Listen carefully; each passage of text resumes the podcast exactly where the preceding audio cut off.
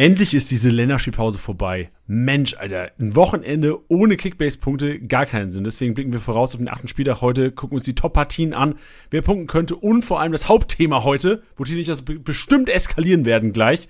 Spieler, die sinken heiße Diskussionen kommen auf euch zu. Wir werden hier wirklich, also ihr seht es auf dem Titelbild schon Forsberg, aber wir haben alle möglichen Spieler am Start. Wir haben Brand, Fürich, Silas, Sko, Lindström, wir haben Frankfurt am Start, wir haben die Wolfsburg am Start, wir haben Duck und Stöger haben wir sogar zur Diskussion und viele, viele Spieler mehr. Rein da.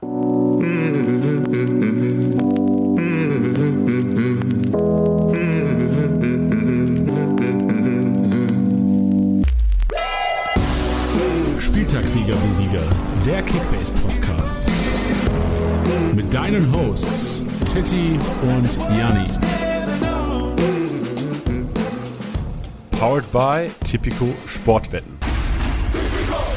Tag Leute, schön, dass ihr mit dabei seid. Auch jetzt am Ende der Länderspielpause ist wieder Kickbase-Zeit in Tiddy. Es geht rund wieder. Wir haben echt wieder Kickbase.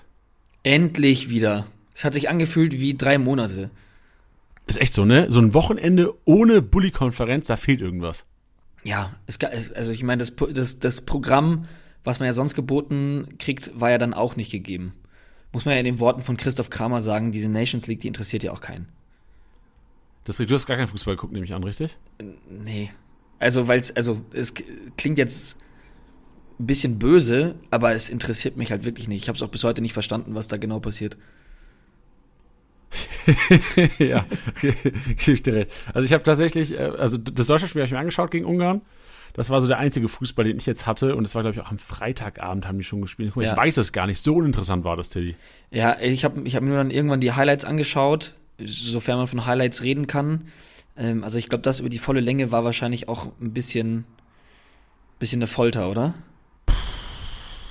Folter ist übertrieben vielleicht. Wieso habe ich so lange gewartet, gerade zu antworten? Ich weiß es nicht. Aber ich, ich, kann einfach so wenig dazu sagen, ich habe auch ganz anders Fußball geguckt, als wenn ich halt Bully gucke. Ich, ich könnte dir nichts mehr zum Spiele wiedergeben, weil wenn ich, ja. wenn ich Bully gucke, gucke ich halt so intensiv, dass ich auf meine Kickbase-Spiele achte. Ich meine, wahrscheinlich kennst du die Hörer so, die sitzen vorm Fernseher, du bist angespannt teilweise. Es ist nicht einfach ein entspanntes Fußball gucken. Und das war es jetzt so ein bisschen bei der Nazio halt bei Nations League. Also ich habe mir auch Highlights habe ich mir von einem, wo habe ich mir die Highlights angeguckt? Ah, auch geil. Das ist so typisch Kickbase. Ich habe mir die Highlights von Schweden angeguckt, um zu schauen, wie Emil Forsberg agiert. Aber ja, auch nur wie Kickbase halt. Ja. Sonst habe ich, es, es juckt mich echt wirklich sehr, sehr wenig. Na gut, und es ist ja die perfekte Vorbereitung gewesen für diese Folge und das dazugehörige Thema. Ja, genau. Nur, dass, dass in den Highlights irgendwie Forsberg kaum zu sehen war. Von daher, also, das spricht, also, das spricht auf jeden Fall schon mal gegen ihn wahrscheinlich heute. Aber das werden wir heute ausdiskutieren. Also heute, ihr habt es im Intro schon gehört, wir werden auf den achten Spieltag intensivst eingehen. Also wir haben Statistiken wiedergefunden. Also Wolfsburg wird heute statistisch gesehen hier wahrscheinlich hart gepusht, aber also wir werden natürlich nicht nur im Kopf denken heute, wir werden auch mit dem Herz, mit, mit, mit, dem äh, Bauch denken. Also deswegen, Tilly, auch sau wichtig, dass du da bist. Und die Emotionen spielen natürlich heute eine Riesenrolle, weil statistisch gesehen würde ich ja wahrscheinlich komplett auf die Wolfsburger gehen nächstes Wochenende. Ja, ich bin gespannt, äh, was du da noch alles zu verargumentieren hast, denn ich glaube, vor diesem Wochenende hätte man jetzt vielleicht nicht gesagt, dass, dass das jetzt die Go-To-Mannschaft ist. Nee, ich gar nicht. Also, bevor ich die Statistiken alle gefunden habe, die ich hier so ein bisschen rausgekramt habe für diesen Podcast heute, hätte ich einen scheiß Wolfsburger aufgestellt. Also keinen einzigen hätte ich aufgestellt. Vielleicht einen Castells hätte ich reingestellt, weil ich hoffe, dass da was in die Kiste kommt. Aber jetzt auf einmal, also ihr werdet nachher mitbekommen, ihr werdet verstehen, viele denken sich wahrscheinlich, warum reden die so intensiv über Wolfsburg. Werden wir nachher machen, weil ich glaube, es ist relativ relevant fürs Wochenende. Und wir werden natürlich auch über Spieler sprechen, nicht nur über Emil Forsberg, nein, auch andere. Brand konnten wir jetzt keine Highlights gucken, weil der Kollege wieder abgereist ist von der Nazio. Aber ne, wir werden allgemein philosophieren, diskutieren und auch Empfehlungen geben, wie es aussieht mit dem Silas, mit dem Sko. So die Frankfurter, Pellegrino Lindström haben wir uns rausgesucht heute für die Kombi.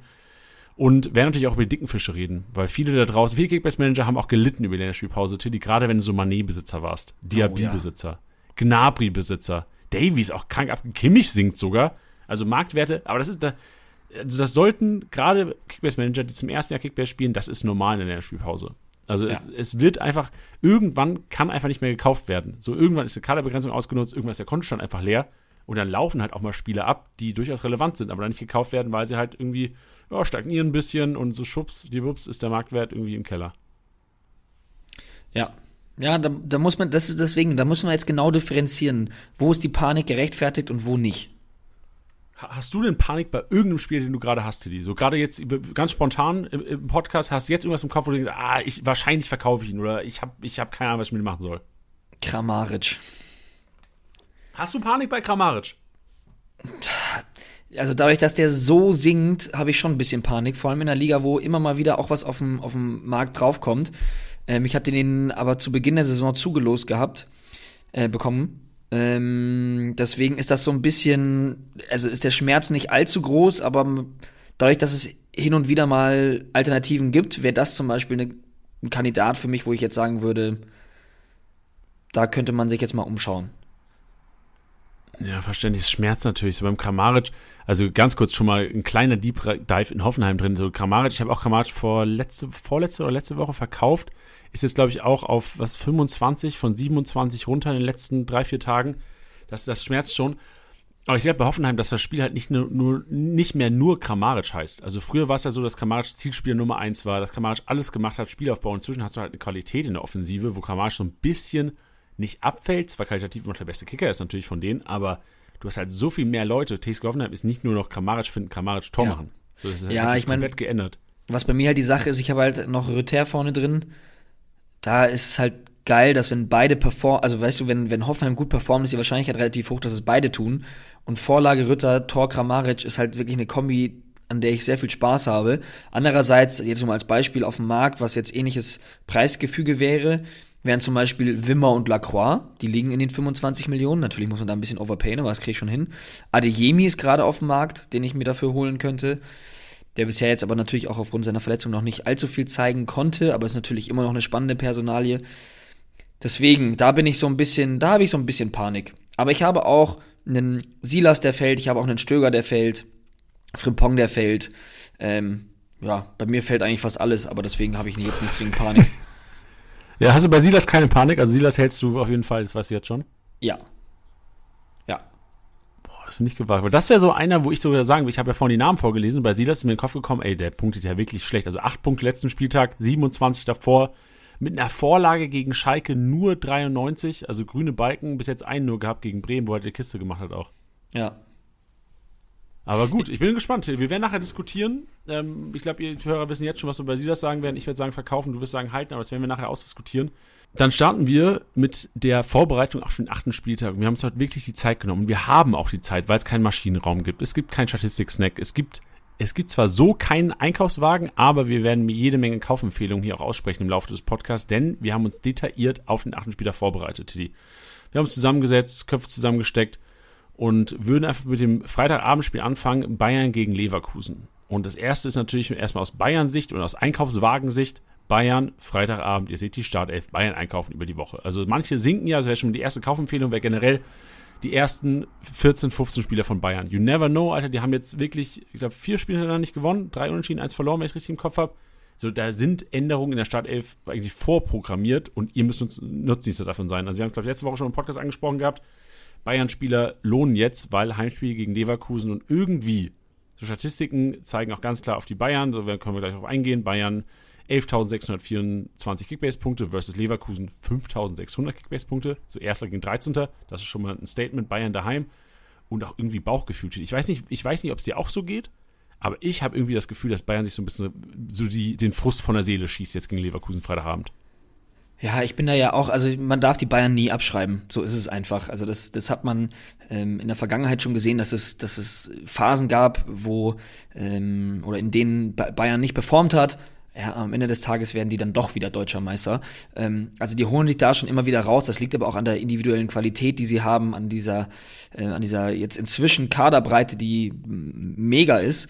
Ähm, ich finde vor allem das, den Punkt, den du gerade genannt hast, ich würde da auch einfach echt erstmal einpacken, was geht. Ich denke da an ähm, einen Tell zum Beispiel. Den würde ich einfach mal reinnehmen. Mané bisher im Sturm einfach nicht performt, vielleicht wird er auf Außen gezogen, Tell vorne rein. Warum nicht? Der hat schon viel Spielzeit bekommen. Ja, der hat sich auch gezeigt, hat seine Spielzeit dann auch oft einfach genutzt. Ähm, deswegen finde ich den gar nicht so abwegig. Goretzka noch ähm, im Coronavirus infiziert. Wir haben alle das Video gesehen, wie er ähm, seine, seine äh, seine Arbeitsplatte in der Küche staubsaugt, warum auch immer. Ähm, das, so das heißt, gewesen, dem, dem scheint es ganz gut zu gehen in der, in, der, in der Quarantäne, also den Umständen entsprechend gut. Ähm, deswegen kann ich das jetzt nur schwer einschätzen zum aktuellen Zeitpunkt, ob der jetzt dann sofort wieder startklar ist oder nicht, wenn er die, wenn er die ähm, Quarantäne abgesessen hat. Ähm, Gleiches gilt für Neuer. So, warum nicht mal einen Ulreich einpacken, wenn er da rumschwirren sollte? Ich würde ihn halt jetzt nicht für zwei Millionen overpayen, aber hey, wer weiß, am Ende des Tages heißt, Neuer hat dann vielleicht einen schweren Verlauf, wollen da kein Risiko eingehen, Ulreich startet, siehst du ja am Freitag, sonst hau ihn wieder weg. Ähm, ja, deswegen, da gibt's, da gibt's äh, ein paar Personalien auch dann, also dann entsprechend, wenn wir über Goretzka reden, einen Sabitzer mal einpacken, vielleicht auch sogar wieder einen Gravenberg, auch wenn das immer so eine Personalie ist, die man immer mal wieder einpackt, immer wieder verkauft, weil man da irgendwie nicht so ganz weil er da nicht so ganz fußfest. Aber ja, genau vor einem Freitagsspiel Bayern auf jeden Fall eintüten. Ich sehe das auch genauso, ähm, zumal mich die Leverkusener auch nicht überzeugen. Ja, genau. Leverkusen überzeugt nicht. Wenn wir nachher auch noch über die reden, die jetzt sinken bei Leverkusen, da ist jetzt zu früh zu. Aber aus Leverkusen Sicht muss man sagen, die Bayern, also die Gegner der Bayern, haben die höchste Quote für Paraden und Schüsse aufs Tor bekommen. Also ähm, über die ersten sieben Spieltage haben quasi alle Keeper, die gegen die Bayern agiert haben, A, die meisten Kickbase-Punkte gemacht und B, klar daraus resultierend oder beziehungsweise andersherum resultierend, die meisten Schüsse und die meisten Paraden abgegeben. Das heißt jetzt, also Kaufempfehlung wäre Radetzky, finde ich noch viel zu günstig momentan. Ich glaube, ich unter äh, knapp äh, unter 10 Millionen momentan, wenn die Keeper eh stark punkten, aufgrund auch der plus 15 Großchance vereitelt, wäre das so meine Kaufempfehlung, die ich jetzt hier noch von Leverkusen reinpacken würde. Sonst, puh, ich würde sogar teilweise also wenn wir nachher auch drüber sprechen, Leverkusen sinken bestimmt sicherlich auch teilweise, weil es gegen die Bayern geht und sich viele Manager sich sagen, boah, jetzt ein Hudson O'Doy, boah, jetzt ein Andrich gegen die Bayern, nicht so Bock drauf. Deswegen wird jetzt wahrscheinlich nicht mehr so arg vom Transfermarkt gekauft, resultierend in einem Marktwert, äh, in einem sinkenden Marktwert. Also von daher würde ich auch tatsächlich mir so ein bisschen als Manager Sorgen machen, hätte ich jetzt drei, vier Leverkusener im Team für Freitag. Ja, sehe ich auch so. Gut. Nächstes Duell ist, also abgeschlossen, wir sehen Bayern als Favorit, so wenn du zwei der Bayern raufzaubern kannst, so diese angeschlagenen Bayern, und das ist jetzt wirklich so, also die werden richtig, so Nagelsmann wird auch keine Excuse mehr machen, so wenn der glaubt, der, der schickt die beste Elf formwise ins Spiel. Ich kann mir auch wirklich vorstellen, geil, dass du es gesagt hast, so ein Tel, warum nicht? Also ich glaube ja. wirklich, dass da No Mercy für Leverkusen, No Mercy für Rotation, es muss gewonnen werden. Also ich kann mir auch gut vorstellen, dass dass vielleicht Müller, Musiala beide starten werden, ähm, Manet vielleicht draußen hockt und ein Telefon rein. So you never know. Also, ja. aber ist auch, das ist Schnuppe, weil ihr seht die Aufstellung. Scheißegal, was wir heute reden über die Aufstellung, ihr seht sie. Nächstes Duell Wolfsburg-Stuttgart. Und Wolfsburg, die ist für mich ein unsexy Team im Kickbase. So, ich habe eigentlich, ich habe in keiner Mannschaft, ich überlege gerade, ich habe in keiner Mannschaft einen Wolfsburger. Ich habe gestern Abend Maxi Arnold verkauft in der Liga. Mhm. Bereust du es jetzt? Ja, weiß ich nicht. Also ich, ich kann den Hörern ja mal sagen, was wir hier rausgefunden haben. Also Wolfsburg hat einen Ballbesitz von 52 Prozent durchschnittlich über die ersten sieben Spieltage. Ist jetzt nichts Besonderes. So ist ein normaler Wert, spielen so ein bisschen Ballbesitz, Fußball, wo sie nicht so erfolgreich sind. Das ist schon mal für Kickbase relativ sexy. Haben aber, es gibt eine Statistik über die Pässe über eine Distanz von 30 Metern plus. Und da schlägt Wolfsburg die meisten der Liga. Und unser Take war eigentlich, also wir haben zuerst diese Passstatistik gefunden und Tillys Reaktion war sofort, ja, das ist ja gar nicht so gut, weil, wenn die wenig Ballbesitz haben, schlagen die den Ball einfach lang raus. Aber die haben ja relativ viel Ballbesitz. So 52% durchschnittlich, also, und kombiniert mit diesen präzisen langen Pässen, die, die auch ankommen über die Distanz, auch die Quote da ist relativ hoch. Also es ist nicht die beste Passquote, aber die zweitbeste, wenn es über diese, diese Distanz geht, also schon sehr stark. Das heißt auch gerade so ein Arnold, jetzt habe ich ihn verkauft. Hätte ich die Statistik gehabt, hätte ich wahrscheinlich gehalten, weil Wolfsburg ja anscheinend so vom Fußballstil so ein bisschen Bayern-Fußball spielt. Also Arnold macht so ein bisschen den Kimmich, Kovac bringt so ein bisschen seine Bayern-Philosophie wahrscheinlich noch mit, mit hier rein von damals. Aber das Problem ist halt, sie können es irgendwie nicht umsetzen vorne. Also es klappt bei Wolfsburg alles, defensiv, Mittelfeld, ähm, vom Spielstil her, gerade was Kickbase-Punkte angeht, klingt alles gut erstmal, nur vorne werden die Buhnen halt nicht gemacht, so gefühlt, wenn man die Statistiken richtig liest. Ja, ich ähm, stelle mir das aber auch immer ein bisschen schwierig vor, weil wenn ich mir die, die, die Startaufstellungen von, von Wolfsburg über so die letzten oder diese ganze Saison über anschaue, ähm, ich bin letztens, äh, also bin letztens einmal durchgeklickt, ich habe jetzt da jetzt keine, keine spezielle, ähm, äh, habe jetzt kein, nicht, nicht Buch geführt, aber da wird auch vorne immer anders aufgestellt. Ne? Also ich weiß auch nicht, wie man da eine Konstant rein, Konstanz reinbekommen möchte.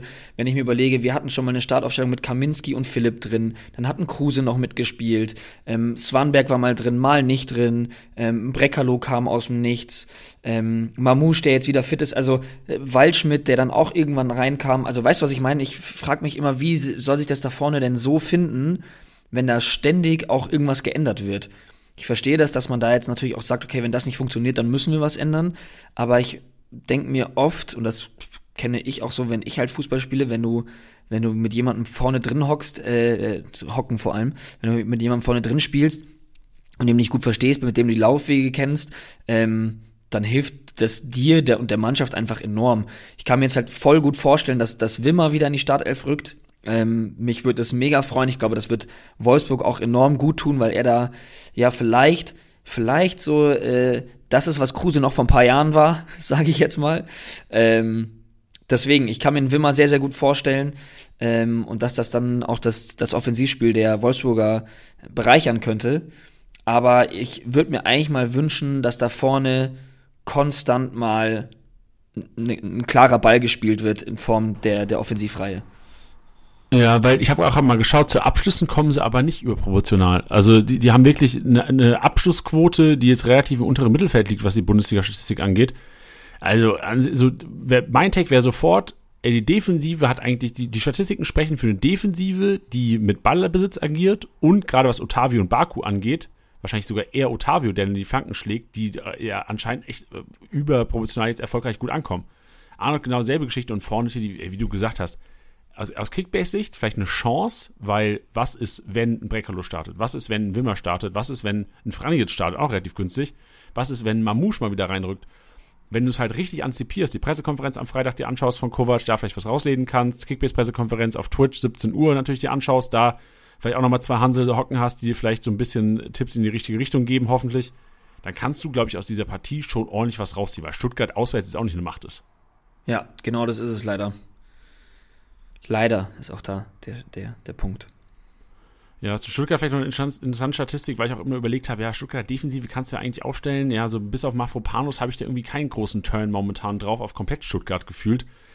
Also Gyrassi hat mir gegen Bayern gut gefallen, ja, zeigt gute Ansätze. Ähm, jetzt äh, im letzten Spiel gegen Frankfurt auch echt blass gewesen, also extrem formschwankend anscheinend und bis auf Mafropanos sehe ich da echt nicht große Kickbase-Relevanz Relevanz momentan, weil auch Statistik, Stuttgart bekommt die meisten Karten der Liga, also enorm viele gelbe Karten schon kassiert und diese minus 10 scheinen halt immer rein. Ich hasse diese gelbe Karte, ey, wirklich. Ja, vor allem, wenn sie, wenn sie mal unnötig fällt, dann bin ich immer dann nervt es mich. Wenn es immer so ein taktisches Foul ist, was dann eigentlich im Nachhinein vielleicht gar nicht so wichtig ist, weißt du, was ich meine? Wenn die den so lustlos einfach nur so festhalten, damit es den Pfiff gibt. Und dann denkst du dir manchmal so, weiß ich nicht, den laufen die zu zweit auf irgendwie fünf Gegenspieler zu und der hält den dann fest, dann denke ich mir so, ah, ich verstehe das aus der spielerischen Sicht, dass man das dann manchmal macht, dass man dann dieses Foul zieht. Aber als Zuschauer und vor allem als Kickbase-Manager ist das dann schon immer sehr frustrierend. Weißt du, was das Schlimmste ist für mich, wenn ich, wenn ich Bully schaue und mein Kickbase-Spieler fault jemanden, was eigentlich keine gelbe Karte ist. Aber der gefaulte Spieler ist so pisst, dass er sofort Kopf an Kopf geht mit deinem Kickbase-Spieler, der gefault hat. Ja. Und du genau weißt, shit, beide werden eine gelbe Karte. Du weißt genau, wenn das passiert, beide werden eine gelbe Karte bekommen. dann wird auch ein bisschen was ausgetauscht, dann wird irgendwie, einer macht irgendwie eine Kopfbewegung, einer fällt so völlig, wird natürlich kein, gibt keine rote Karte, was auch immer beide bekommen gelb und du sagst so, ey, das war das Unnötigste. So all, einfach alle Kickbase-Manager einfach mal ähm, übern, übers Knie gelegt, Popo versohlt. ja, verstehe ich. Ja, weil es so unnötig ist. Also, das sind, äh, worst case sogar, dein Kickbase-Spieler fault dein Kickbase-Spieler vom gegnerischen Team. Beide gehen aneinander, beide gelb, minus 20 Punkte gemacht mit dieser Aktion, minus 23, weil du auch nochmal dieses Foul mit drin hast. Vielleicht noch ein Ballverlust, minus 24. Stell dir das mal, stell das mal vor, ähm, das wäre mit deinem Spieler passiert, wie hast du das letztens bei Juve mitbekommen? Boah, die machen, Tor? Ja, der Spieler ja, ähm, gelb ja. vorgewarnt, macht das Tor. Der Milik war fängt, das, oder? Genau, Milik jubelt, ja. ähm, zieht das Trikot aus, hatte schon gelb, kriegt gelb-rot. VAR schaltet sich ein, im Nachhinein äh, abseits gewesen, kriegt dann quasi das Tor nicht, aber natürlich bleibt die rote Karte bestehen, weil er sein Trikot ja, de facto ja. ausgezogen hat. Er also kein, kein Tor, aber die gelb-rote Karte natürlich auch fürs nächste Spiel gesperrt. Und dann hat sich ja ein paar Tage später auch noch äh, äh, herauskristallisiert, dass die dieses Tor nur von einer Seite begutachtet haben und aus dem Kamerawinkel von der anderen Seite hast du gesehen, dass einer noch meilenweit äh, von den Abwehrspielern in der eigenen Hälfte stand, dass das einfach auch kein Abseits war, de facto. Also das ist so krank. Um Welten nicht. Ja, wie ungerecht behandelt würdest du dich fühlen als Kickbase-Manager? da würde ich ausflippen. Ja, aber du kannst ja auch nichts machen. So wirklich, also, so, also ich, ich habe auch, es gab ja schon DMs, wo es Leute geschrieben haben, ich glaube, es war teilweise noch vor VRR sogar, oder wahrscheinlich sogar während VRR, ähm, wo eine Großchance, äh, wo, wo es quasi eigentlich abseits war, der Schiri hat weiterlaufen lassen, weil er gedacht hat, okay, zu knapp call ich jetzt nicht. Es war, wäre abseits gewesen. Es wurde aber trotzdem eine Großchance vergeben. Schiri hat nicht abgepfiffen, weil er kein Tor resulti äh, daraus resultiert hat und die Szene nicht überprüft wurde. Ja. Verstehst du, was ich meine? Ja, ja, klar. Ja, die Welt ist ungerecht, Freunde. Die Welt ist ungerecht. Aber das, das Gute ist, sie ist für alle ungerecht. Deswegen sind wir ja. gleich. Mensch, gut, was machen wir jetzt mit Wolfsburg-Stuttgart hier? Die, die, Statistiken sagen, so Kickbase Rohpunkte technisch ist es für Wolfsburg gar nicht so schlecht, sollte sich die Offensive irgendwie mal einspielen, so Kovac-Fußball gar nicht so unattraktiv für, für Kickbase Stuttgart. Defensive, bis auf Mafropanos, halte ich jetzt relativ wenig von. Selbst ein Anton, ein Ito, so zu Null hat Stuttgart auch lange nicht mehr gespielt. Ich glaube, selbst daheim, daheim äh, noch schlechter als auswärts. 25 oder 26 Spiele in a row jeweils ein Tor kassiert, daheim. Ich weiß nicht, wie es auswärts aussieht, aber ähm, ich glaube, viel besser kann es nicht sein. Ja, also wenn ich die Statistiken höre, macht das natürlich Wolfsburg sehr spannend. Gleichzeitig bin ich aber auch ein, ein Manager, der äh, in dem Sinn nach seinem Bauchgefühl geht von den Spielen, die ich halt bisher auch von Wolfsburg gesehen habe, die mich jetzt auch nicht umgehauen haben. Waren jetzt auch keine Spiele dabei, wo man jetzt gesagt hat, da war jetzt ein Kantersieg dabei oder ähnliches. Also ist jetzt nicht so, als würde ich sagen, ähm, ich sehe da die riesigen Punkte bei Wolfsburg in dem Sinne. Deswegen bin ich ein bisschen skeptisch. Ähm, aber hätte auch Bock, ein bisschen mit der, mit der ähm, Statistik zu gehen. Ich hätte Bock auf einen auf Lacroix, der aktuell noch relativ günstig ist, ein Van de Ven sowieso. Ähm, ein Wimmer hätte ich Bock vielleicht zu riskieren, beziehungsweise wird der in den nächsten Wochen auf jeden Fall eine Rolle spielen. Deswegen Wimmer einpacken, aber alles, was so Matcher, Brekalo, Mamouche, das ist mir alles gerade ein bisschen zu heikel. Ja, jetzt wo du Van der Feen gerade angesprochen hast, Tilly, ich, ich finde Van der Feen gar nicht so geil. Ich check das nicht ganz. Also der ist ja fußballerisch echt ein starker Kicker, aber Punkte, Kickbase punktetechnisch hat der, wenn nicht zu null, äh, zweimal, okay, erster Spieler war ja nicht schlecht. Gegen Bremen hat er 76 Punkte gemacht und dann hat er ohne ein zu null es nie geschafft, über 35 Punkte zu machen, obwohl er immer durchgespielt hat. Das heißt, du musst quasi von einem Van de Feen ein zu null ähm, die, die erwünschen, weil vorne ist anscheinend nicht effektiv. Ich glaube, einmal ein Fernschuss abgegeben, so gefühlt bei Kopfball geht dann Elacroix hin. Weil Rohpunkte, also ohne zu null, unter 35 Punkte bis jetzt nur in vier Spielen, wo Pfannefeen durchgespielt hat, das ist schon echt mau. Also für 10 Millionen, da würde ich mir fast lieber ihr Ordens einpacken oder ein Wolfsburger IV, äh, ein Bochumer IV. Ich war gerade kurz verwirrt. Ähm, ja, verstehe ich. Das wäre jetzt aber auch halt so das Ding, wo ich jetzt sagen würde, da würde ich jetzt ein bisschen mit deinen, mit deinen Statistiken gehen, weil das für mich vielleicht so diese Position wäre, gerade der Innenverteidiger, der dann vielleicht mal einen längeren Ball schlägt, ähm, vor allem dann in die gegnerische Hälfte. Das könnte für mich Sinn machen. Aber wie gesagt, ich bin da auch immer noch skeptisch. Also ich würde jetzt nicht Vollgas aus Wolfsburg gehen, finde die Statistik aber spannend und hätte, wie gesagt, bei den vereinzelten Spielern ähm, sie vielleicht mal aufzustellen. Ich habe jetzt aber dann auch, auch keine im Team. Ich, ich habe jetzt auch gerade nochmal extra geschaut während, äh, während der Aufnahme. Ich habe jetzt auch keinen auf dem Transfermarkt gesehen, aber vielleicht für eine Challenge. Für eine Challenge ähm, hätte ich Bock, da vielleicht einen aufzustellen. Ich habe mir auch schon gedacht, für irgendeine Challenge, also das Problem wird sein, wir können ganz kurz mal auf die Challenges eingehen. Wir haben eine Matchday-Challenge, wie, wie die ersten sieben Spieltage auch. Ich packe den Link auch gerne in die Shownotes. Wir haben eine Matchday-Challenge, die heißt, einer geht nur, einer geht nur rein, wo man tatsächlich nur ein Spieler pro Team aufstellen kann. Saugeil. Also ihr habt ein Budget, was euch zur Verfügung steht, wo ihr wirklich nur ein Spieler pro Team mit diesen 150 Millionen, das ist nämlich das Budget, aufstellen könnt. Es ist tricky. Also es ist echt tricky. Ich bin schon echt am, am rumbasteln. Aber ich glaube, wenn ich einen Wolfsburg aufstellen würde, wäre ich beide wahrscheinlich Lacroix oder Arnold. Auf diese langen, präzisen Pässe hoffen. Arnold, Spielaufbau, vielleicht Torbeteiligung, 200er wird, wird mal wieder Sinn machen irgendwie. Oder Wimmer, wenn du sagst, ich, ich, ich bin mir nicht sicher bei Wimmer, ich würde PK noch abwarten. Aber ja, auf jeden Fall positive abwarten. Signale, positive Signale für Wimmer, Wimmer Offensive mit, mit Arnolds Pässen ist auch schon relativ attraktiv. Eben, also bei Wimmer, Entschuldigung, direkt mal verschluckt vor der ganzen Aufregung hier.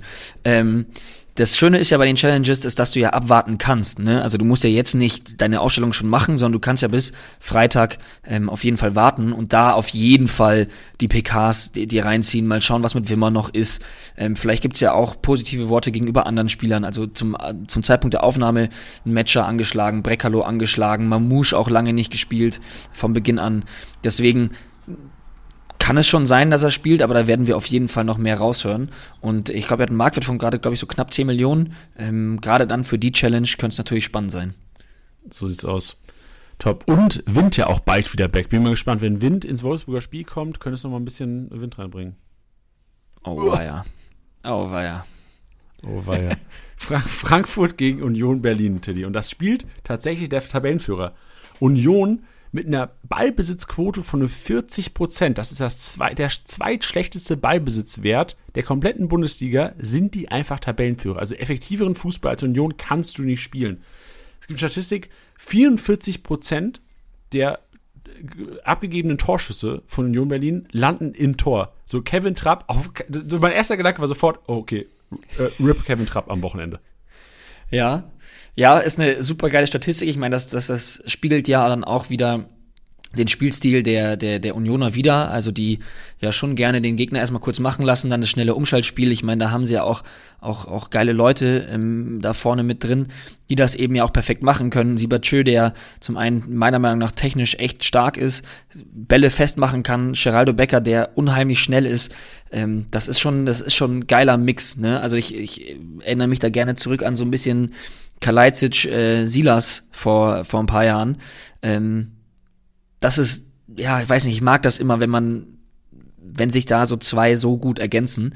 Ähm, was du richtig gesagt hast, ist Trapp, ähm, generell auch ein Keeper, der ja das heißt nicht gut performt, er ist super wichtig für die, für, für die Eintracht, aber in Form von Kickbase-Punkten kann es ja einfach mal sein, dass er entweder nicht viel zu tun bekommt oder halt einfach ähm, wenige zu null Boni hat. Und das ist bei ihm genau der Fall. Also jetzt er erst einmal geschafft, auf, auf einen grünen Balken zu kommen mit 165 Punkten gegen, gegen Leipzig beim 4 zu 0. Ansonsten echt mau und genau das, was du gerade vorgelesen hast, da würde ich wirklich sagen, Vorsicht geboten, ich würde Trapp nicht aufstellen. Also jetzt natürlich gibt's wahrscheinlich in so vielen Ligen Leute, die nur einen Keeper haben und wenn man ihn hat, natürlich stellt man ihn auf. Aber gerade was jetzt dann Challenges angeht, oder vielleicht hat man ja einen zweiten Keeper, dann ähm, würde ich nicht mit Trapp gehen. Ja, genau. Und auch in der, in der also generell komplett Frankfurt. Also was ich attraktiv fände, wenn man Statistiken liest, würde viel für Kamada auf der 8 sprechen. Eventuell Dreierkette, nur da sehe ich Hasebe vielleicht zu schwach gegen einen Becker und einen Sebatieu. Also das würde wieder für Viererkette sprechen und Kamada nicht auf der 8. Trotzdem wäre Kamada, wenn Kamada auf der 8 zockt, krank Kickbase relevant, weil er hat wirklich, wenn, nehmen wir es mal an, Union 40% Ballbesitz, wahrscheinlich wird es wieder im Spiel aus Derby hinauslaufen, Frankfurt 60, Union 40, auch wenn Frankfurt jetzt nicht das geborene Ballbesitzteam ist, aber ich glaube, sie müssen es so ein bisschen spielen, vor allem wenn man bedenkt, dass Kamada auf der 8 schon echt starke Spiele gemacht hat und Union vielleicht mal so knacken kann. Also ohne Respekt vielleicht gegen Union antreten, Frankfurt daheim eh gegen, gegen jeden Gegner was möglich. Finde ich Kamada relativ interessant und auch Pellegrini. Pellegrini hat schon gezeigt, in der wenigen Spielzeit, die er bekommen hat, enorm viele Offensivläufe und immer wenn er auf dem Platz stand, war die linke Angriffsseite die aktivere bei der Eintracht. Also auch eher einer, den ich mir ruhig mal reinzaubern würde und er singt auch. Also das wäre so der erste, den wir schon mal thematisieren würden. Singt, wäre mir scheißegal bei ihm. Wäre mir wirklich Schnuppe. Macht die Standards. So Pellegrini, Kamada ist für mich eine richtig geile Kombi, würde ich durchziehen, die ganze Saison über. Ja, was du sagst, also das ist fand das total spannend zu sehen, dass der, dass der kam und viele auch gar nicht so wirklich wussten, was man denn jetzt von ihm genauso erwarten soll. Und dann kam der an im ersten Spiel schon äh, alle, alle, also nicht alle, aber den Großteil der Standards geschossen. Äh, ich erinnere mich auch an eine, an eine Ecke, die er auch mal direkt aufs Tor ge gezogen hat und so. Und da denke ich mir, der hat auf jeden Fall Selbstvertrauen und das taugt mir. Und wenn der jetzt einfach noch mal ein bisschen fitter wird und das dann auch mal schafft, vielleicht ein bisschen länger als 60 Minuten zu spielen, dann äh, wird er immer relevanter und wird auch da Frankfurt einfach helfen können. So sieht's aus. Was wird dein Bauchgefühl sagen? Jetzt haben wir Statistiken ein bisschen durchgenommen, die relevantesten. Frankfurt gegen Union. Wird es auf eine Mannschaft gehen oder wäre dir das generell zu heiß, das Spiel? Weil halt auch Unioner sind ja auch relativ preisintensiv inzwischen. also mir wäre es vielleicht, also ich muss jetzt aufpassen, dass ich jetzt nicht zu jeder Partie sage, aber vielleicht wäre es mir echt ein bisschen zu heiß. Ähm, ich habe halt in, in einer Liga, was ich vorhin schon, hatte ich schon erwähnt, weiß ich gar nicht, habe ich auf jeden Fall Geraldo Becker. Das ist halt ein Spieler, den lässt du nicht draußen. Ne? Also das ist, also es wäre mir jetzt auch egal, gegen wen die spielen. Den lässt du aktuell nicht draußen. Und gerade ein Stürmer in seinem Format mit der Form, ähm, ja, das ist dann, das ist dann egal, was dann für ein Matchup dann letztendlich ist. Aber was du gesagt hast, ähm, Kamada finde ich spannend. Ähm, vor allem, wenn er eben diese, diese Achterposition spielen sollte, auch super in Form, kannst du gerade nicht draußen lassen. Pellegrini wird meiner Meinung nach auch in der Startelf stehen, was du auch erwähnt hattest mit den, mit den Standards. Auf jeden Fall. Ähm, ich will jetzt nicht zu viel vorwegnehmen. Ich würde auch einen Lindström aufstellen. Ich würde auch einen Moani aufstellen. Ich finde bei Union, das ist immer so abgefahren. Ne? Jetzt sind sie Tabellenführer und das ehrlich gesagt ja auch verdient. Aber da gibt es jetzt auch nicht viele, die ich jetzt einfach so aufstellen würde. Also Siebert Schö musst du machen, Becker musst du machen, äh, Riasson finde ich musst du machen, Renault kannst du machen. Ähm, ansonsten finde ich, sind da jetzt aber nicht solche No-Brainer dabei, dass ich jetzt sage, okay, um die kommst du nicht drum rum. Außer die jetzt ja. genannten. Ich glaube, es gab wahrscheinlich die letzten fünf Jahre keinen unattraktiveren Tabellenführer aus reiner Kickbase-Brille. Also wirklich, was Punkte technisch angeht, ich bin total bei dir. So die Offensive hätte ich Bock drauf, Defensive hätte ich vielleicht noch Bock drauf, aber die komplett, das komplette Mittelfeld, also Unioner Achter haben wir schon öfters, glaube ich, drüber geredet, weil selbst ein Haberer, selbst ein Schäfer, die wahrscheinlich dann auch starten werden am Wochenende, ein Kediria auf der 6 macht eh nur Räume zu laufen. Also die spielen zwar super Fußball, aber halt für Kickbase-Punkte ist das untauglich, weil auch diese Ballaktionen kaum da sind bei Union. Wir haben es ja gesagt, 40% Ballbesitz, 17. Ja. Platz da, was der Bundesliga angeht, obwohl sie auf Platz 1 stehen, die spielen einfach enorm effektiven Fußball. Und das werden sie auch schon weitermachen, die werden weiterhin auch Erfolg haben, die werden defensiv stabil stehen.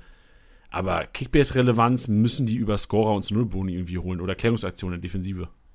Ja, ja, voll. Und ich meine, da, da kann man sich ja immer trotzdem immer ganz gut daran orientieren, wie so ähm, die, die die Spieler dann auch in der Vergangenheit ja gepunktet haben. Also wenn jetzt zum Beispiel einen Haberer angesprochen hast, der, der es nur zweimal auf den grünen Balken geschafft hat mit einer direkten Torbeteiligung, also einmal mit dem Assist, einmal mit dem Tor. Ähm, ansonsten nicht in die Nähe der 100 gekommen. Also das nächste war noch 82 Punkte. Ähm, ja, deswegen würde ich, würde ich damit auch nicht gehen. Also das wäre jetzt kein Ding, wo ich jetzt hier im Podcast sitze und sage, Leute, auf jeden Fall Haberer aufstellen. Boah, Nee, genau. Also wahrscheinlich gerade nicht. Also ich hätte, ich hätte keinen Bock auf Haberer gegen Frankfurt. In ja. Frankfurt, auf keinen Fall. Ja. Also auf keinen Fall nicht, aber wir betreiben natürlich so ein bisschen, bisschen Clickbait per, per Voice heute. Köln-Dortmund ist die nächste Partie, Tilly. Oh, ja. Und da, wir gehen ja immer über den Ballbesitz. Irgendwie ist der Ballbesitz so ein bisschen die Herzstatistik für uns, weil es halt so ein Indiz ist dafür, Ballbesitz, ähm, oder hohe Ballbesitzquote heißt viele Aktionen, äh, viele Aktionen, dann ist halt oftmals auch viele Aktionen der gegnerischen Hälfte und da kommt wieder Kickbiss-Relevanz ins Spiel. Und Köln hat tatsächlich den zweitmeisten Ballbesitz der Liga. 57 Prozent, zweitbeste Ballbesitzquote, spielt am Wochenende gegen Dortmund. Die viertbeste Ballbesitzquote mit 55 Prozent und vor allem auch Ballbesitzaktionen. Also Ballaktion, auch im gegnerischen Drittel für Kickbiss ja sehr, sehr relevant. Köln mit 1173, das ist die drittbeste ähm, Ballaktionquote und Dortmund die zweitbeste Ballaktionquote im gegnerischen Drittel mit 1200 Punkten. Klar, die Bayern auf der 1, aber da spielen zwei Mannschaften, die eigentlich vom Spielstil her echt, also erstaunlich, dass ich das hier sage, aber von den Statistiken her relativ gleich sind. Viel Ballbesitz, viel Ballaktion, attraktiver Fußball, die Offensive ist Kickbase relevant. Bei Dortmund wird zwar unrelevanter momentan wahrscheinlich, weil so viel rotiert wird, wird auch wieder, ähm, wenn auch hoffentlich die Position vorne wieder ein bisschen klar eingeteilt sein. Aber aus Kickbase-Sicht oder aus, aus Prognostitionssicht für das Wochenende, Tilly, das ist, da spielen zwei Mannschaften gegeneinander, die gleichen Fußball spielen. Einer muss sich anpassen. So was passiert. Spielen die beide ihren Fußball nach vorne, wird das ein 4-3. Ja, ähm, ich habe in, in, in, meiner Sicht auf den Spieltag habe ich irgendwie die Dortmunder schon auf dem Zettel. Ähm, wir hatten ja kurz vor der Aufnahme auch schon darüber geredet, wie cool wir das finden, dass, dass Köln das in dieser Saison trotzdem immer noch so gut macht ähm, und das jetzt nicht nur so eine Saison war, die sie letztes Mal, letzte Saison gespielt haben, wo man jetzt dann sagt, so, ah ja, ähm, das war jetzt dann die Ausnahmesaison, sondern ich finde, da kann man auf jeden Fall noch die klaren Strukturen erkennen, auch der klare Plan. Man darf jetzt nicht vergessen, dass sie dem, dem, dem besten Stürmer der letzten Saison jetzt dann auch abgeben mussten. Da muss man sich jetzt dann auch erstmal finden. Das war auch kurz vor Saisonstart. Ähm, ja, deswegen ist das alles nicht easy, ähm, aber ich finde, sie schlagen sich da sehr gut. Ich glaube letztendlich, dass aber bei, bei Dortmund schon noch wieder einige Personalien dazukommen. Also auch wenn das wenn das Meier gut gemacht hat, wenn Kobel wieder im Tor stehen sollte, ähm, sorgt er wieder für Sicherheit. Der ist spielerisch auch enorm stark, den kannst du da immer mal wieder mal mitnehmen. Ähm, Malen, der letzten Spieltag wieder gestartet hat. Äh, Adeyemi, der eingewechselt wurde, wenn ich mich nicht irre. Ähm, Rainer auf der 10 fände ich persönlich super spannend, wenn Brandt nicht fit werden sollte oder Brandt das generell nicht machen sollte. Ähm, ja, ich glaube einfach, dass sich da die enorme Qualität der Dortmunder Spieler schon noch durchsetzen wird gegen die Kölner. Also ich sehe das gar nicht so klar. Also wir haben ja Statistiken gesehen, Statistiken sind tatsächlich ausgeglichen, wenn man sich jetzt, also klar, wenn man die Historie anschaut, hat Dortmund schon mehr Spiele gegen Köln gewonnen als Köln gegen Dortmund. Aber Statistiken diese Saison zeigen schon auf ein relativ ausgeglichenes Spiel und so sehe ich es tatsächlich auch. Also ich bin echt in keiner Liga jetzt rangegangen, habe gesagt, oh, Dortmund spielt gegen Köln, wäre für mich ein Mismatch, ich will zwei, drei Dortmunder irgendwie mir ermanagen über die Lernspielpause. Ganz und gar nicht. So, ich habe auf andere, da, da kommen nachher noch ein paar Partien, auf die ich so ein bisschen mehr drauf gejumpt bin, managertechnisch jetzt die letzten zehn Tage, nee, neun Tage sind es inzwischen, seit der Spieltag abgeschlossen wurde am siebten. Also ich sehe das echt als, als, als tricky Matchup an und würde wahrscheinlich Defensive ein bisschen weglassen und auf Offensive gambeln. Weil sollten die Offensiven so explodieren, wie es die Statistiken irgendwie prophezeien, dann finde ich ein Malen extrem geil für den Spieltag. Dann ist ein Modest vielleicht gegen Ex-Verein mit extra Motivation ein krasses Gamble an einem Spieltag, wo keiner groß glaubt, wahrscheinlich statistisch gesehen. Ja, also mir geht es auch eher darum, dass, also ich verstehe das mit den Statistiken, ähm, dass es für mich nur so ähm, ähnlich wird zum Beispiel bei, bei, bei Wolfsburg, wie wir es in der Offensive angesprochen hatten. Ähm, also wenn ich, wenn ich mir jetzt angucke, dass, dass Dortmund am, am sechsten Spieltag ähm, mit, mit Wolf und Brandt auf Außen gespielt hat, das ist jetzt für mich jetzt auch nicht die Idealbesetzung für die Flügel bei Dortmund. Da, also dass ein Adeyemi lange raus war, dass ein Malen lange raus war. Klar, jetzt fällt ein Reus aus, ähm, was natürlich auch sehr bitter ist.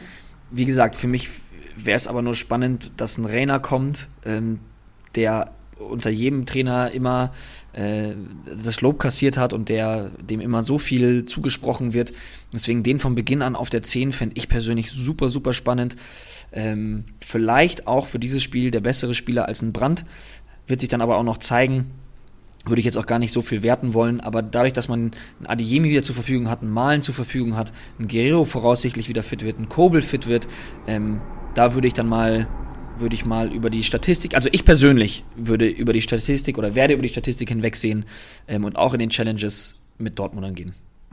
Stark, das ist ein Statement. Lass uns weitergehen zur nächsten Partie. Ich glaube, da sind wir uns relativ einig. Ja. Statistiken als auch Bauchgefühl sagt hier Freiburg Heimsieg gegen Mainz. Nur bei Mainz, das wäre ich rein, also generell so Takeaways, die wir jetzt gehabt haben, ich kann jetzt mal so die, die Erkenntnisse erzählen.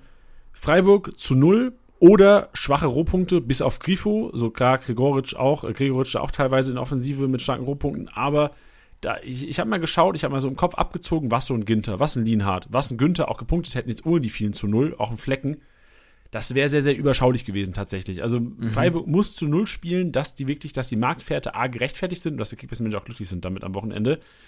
Und Mainz hat so, so, eine Kombi aus zwei Sachen, die da falsch gelaufen sind in den letzten Wochen. Burkhardt war nicht ready, war nicht fit genug, konnte nicht spielen. Und echt auch Spielglück so ein bisschen gefehlt. Die frühe rote Karte, ja auch teilweise ungerechtfertigt in Hoffenheim, da gutes Spiel gemacht bis dahin.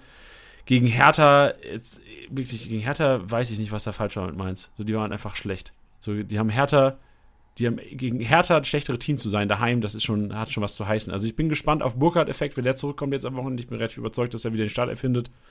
Und eigentlich ist es typisch Mainz, dass du einen Punkt holst in Freiburg. Deswegen, also eigentlich, äh, Statistiken klar Freiburg, Bauchgefühl klar Freiburg, aber ich, ich würde Mainz nicht unterschätzen.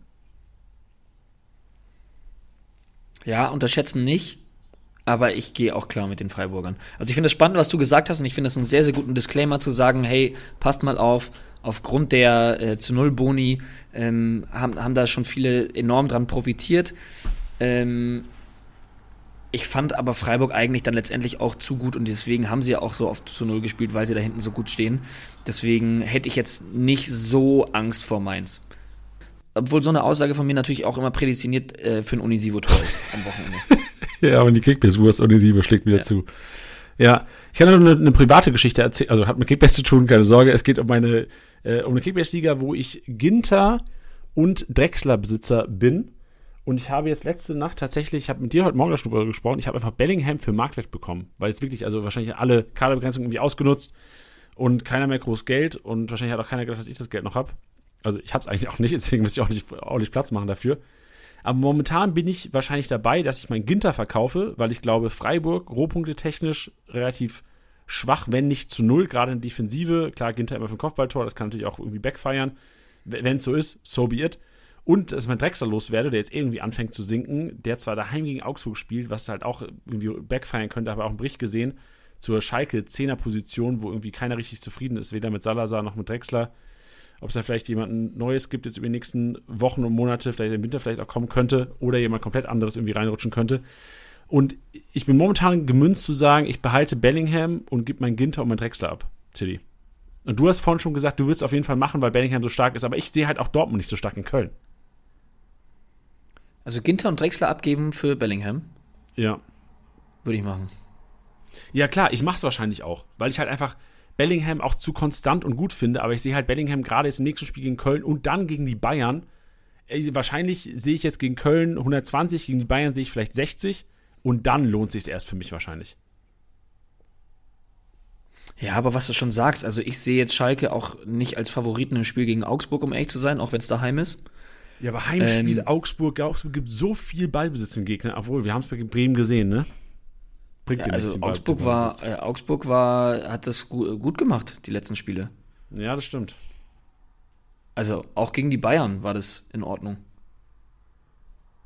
Gut, ich, ich meine, es ändert jetzt eh nichts. Also ich werde es wahrscheinlich machen, weil ich einfach Bellingham für Marktwert zu geil finde, ihn zu bekommen und auch, also allein um es den Konkurrenten reinzureiben, dass sie irgendwie da entweder gepennt haben oder halt einfach nicht konnten. Ja, also ich, ich würde Bellingham machen, weil egal ob Özcan oder Can spielen, ähm, die werden beide da so geil den defensiven Part machen, dass der da im Mittelfeld ein bisschen rumwuseln kann.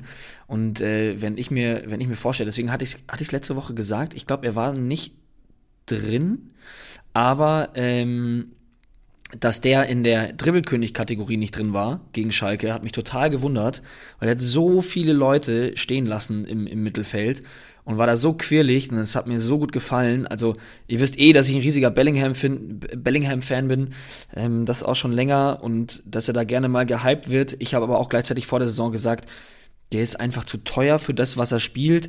Ich muss aber ganz ehrlich sagen, dass es kaum konstantere Spieler aktuell in dieser Saison gibt als ein Bellingham. Gebe ich dir recht. Das Kickbase-Profil sieht auch sehr attraktiv aus und das noch mit so relativ wenig Torbeteiligung. Eben. Für seine Verhältnisse. Deswegen, ich würde es machen.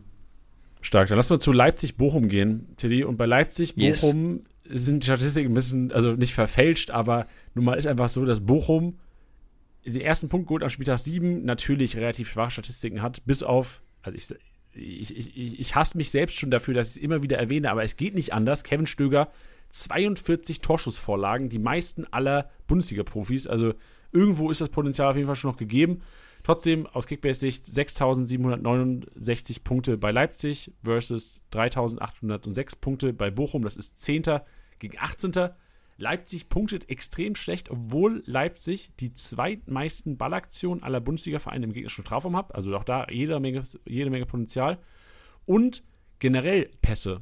Also Leipzig spielt die zweitmeisten Pässe. Also obwohl die Ballbesitz nicht so gegeben ist, wenn Leipzig Ballbesitz hat, dann ist das teilweise Tiki-Taka-Fußball. Wird da schnell, schnell abgeschlossen. Auch die Distanz des Durchschnittspasses bei Leipzig ist relativ gering, zeigt immer oder spricht dafür, dass da immer, wenn Ballbesitz da ist, Dreiecke gebildet werden, viele Pässe passieren und das eigentlich aus Kickbasic echt eine, eine sehr attraktive Nummer ist. Jetzt ging es aber gegen Bochum und Tilly, hier ist eventuell Trainereffekt-Time. Ja, wir hatten das ja auch, äh, ich weiß nicht, ob wir es im, im Stream besprochen hatten. Ich glaube, dass viele Panik hatten, was Leipzig angeht, nachdem man mit 3-0, mit einer 3-0-Klatsche in die, in die Länderspielpause reingegangen ist. Ich habe aber auch gesagt, wenn man gegen, wenn Rose das erste Spiel gegen Gladbach macht, 3-0 verliert und dann ähm, in der Bundesliga gegen, gegen Dortmund äh, hingegen ähm, 3-0 gewinnt und so in die Länderspielpause geht, dann wird da keiner mehr drüber reden. So, ich verstehe das, okay, das war jetzt das, das, das letzte Spiel. Ähm, ist natürlich das, was, was, was näher an der, an der, an der Gegenwart dran ist. Aber nichtsdestotrotz hätte ich da jetzt nicht Angst ähm, gegen Bochum. Ich glaube, dass da Leipzig vor allem auch daheim ähm, richtig dick punkten wird. Und äh, das, wirst du bei mir in der Challenge auf jeden Fall sehen, weil das für mich die Mannschaft ist mit einer der klarsten Upsides jetzt am kommenden Spieltag. Ja, schön. Dann, dann gehe ich auf jeden Fall mit und würde auch ein paar Namen hier reinschmeißen, um auch ein bisschen Einkaufswagen zu füllen hier. Also Simakin als Rechtsverteidiger hat eine Partie Rechtsverteidiger gespielt und extrem kranke Punkte. Ich glaube, es war das Heimspiel gegen Dortmund. Dortmund, richtig. Danke, Tilly. Und ähm, Haidara viel zu günstig, Sava Schlager gerade nach Einwechslung jetzt in Gladbach auch zur Halbzeit gekommen. Ich glaube, er wird auf jeden Fall da das, der, der gesetzteste Sechser, glaube ich, sein bei den Leipzigern. Forsberg auf der 10 finde ich relativ interessant, weil ich mir gut vorstellen kann, dass dieses 4-2-3-1 wieder gespielt wird mit einem Kunku über links und äh, Soboschlei über rechts. Soboschlei auch kranker. 22 Mio. Das ist so einer der Spieler, den ich auf jeden Fall, glaube ich, in allen Challenges reinzaubern werde, weil so formstark momentan kein anderer in der Liga. Fast kein anderer in der Liga. Ja, ja, sehe ich auch so. Also ich weiß nicht, wie sehr wir noch auf die Startaufstellung drauf eingehen sollen, aber zum Beispiel, weil es ja immer noch ähm, ja die, die, die Chance gibt, dass André Silva startet, beziehungsweise haben da vielleicht Leute noch die Hoffnung, sehe ich persönlich nicht. Also Doppelspitze sehe ich schon mal gar nicht. Ich sehe eigentlich, was ich vielleicht sehe, ist, dass Timo Werner nee. quasi als linker, ähm, nicht Schienenspieler, quasi in diesem 4-2-3-1 die linke Offensivrolle nimmt, Soboschai die rechte in Kunku auf die 10 und dann halt ein Silver vorne reingeht, als klassischer Strafraumstürmer so ein bisschen. Das würde ich schon theoretisch sehen, aber ich glaube auch eher, Forsberg wird nochmal die Chance gegeben. Der zwar, die, die Halbzeit gegen, gegen Gladbach war miserabel, aber davor ja schon echt ein, ein gutes Spiel gemacht gegen, gegen Dortmunder.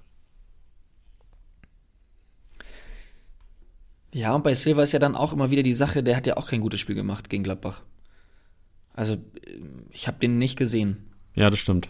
Ich hab's, also ich hab's schon, ich habe ihn schon in der Startelf nicht verstanden ähm, und hab's im Nachhinein noch weniger verstanden. Ja, also ich glaube, bei dem sehen halt wahrscheinlich sieht, sieht Rose jetzt auch, ey, wenn ich den wieder hinbekomme, wäre das halt ein krankes Asset und auch so ein bisschen so ein, so ein Eigenlob-Ding. Ich habe Silver wieder hinbekommen. Brauchen wir nicht drüber reden, absolut. Und was der kann, wissen wir alle. Aber ähm, ja, wenn er die Chancen bekommt, nutzt er sie halt nicht. Und das ist halt schade. Ja, bei den wenigsten Chancen. Deswegen gehe ich mit Forsberg, weil. ja, genau, das stimmt. Ja.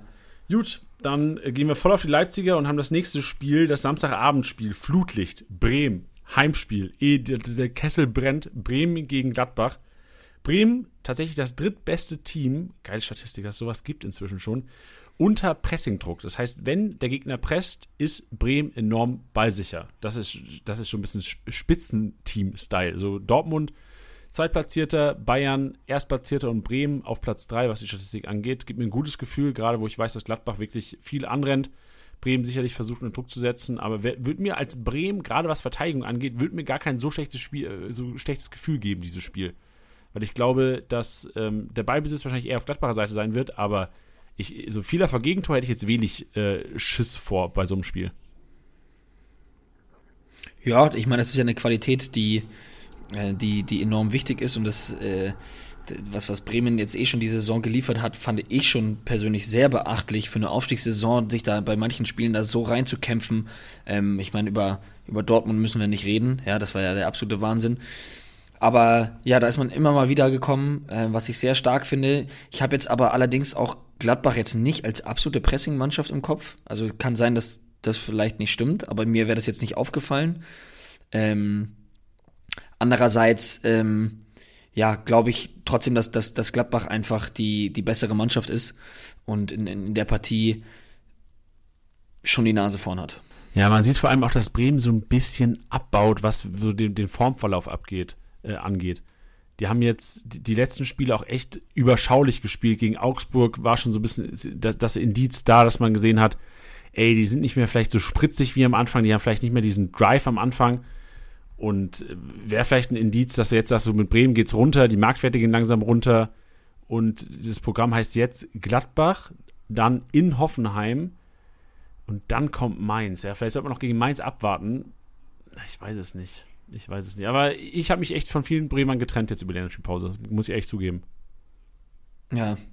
Ja, ich hatte einfach auch so ein bisschen Angst, so Stindel, der wieder in der Startelf stand, äh, direkt einen Assist gegeben hat, Hofmann, Doppelpack, Tyram auch mit einem Assist.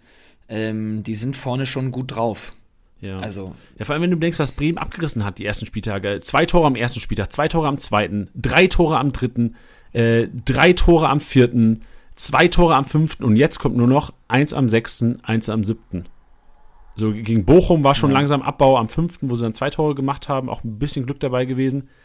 Ey, ich sehe wirklich, also Duxch, Füllkrug sehe ich so ein bisschen zu teuer inzwischen, aber auch nur, also nicht inzwischen, sondern ich antizipiere sie als zu teuer für die nächsten Spieltage. Ja.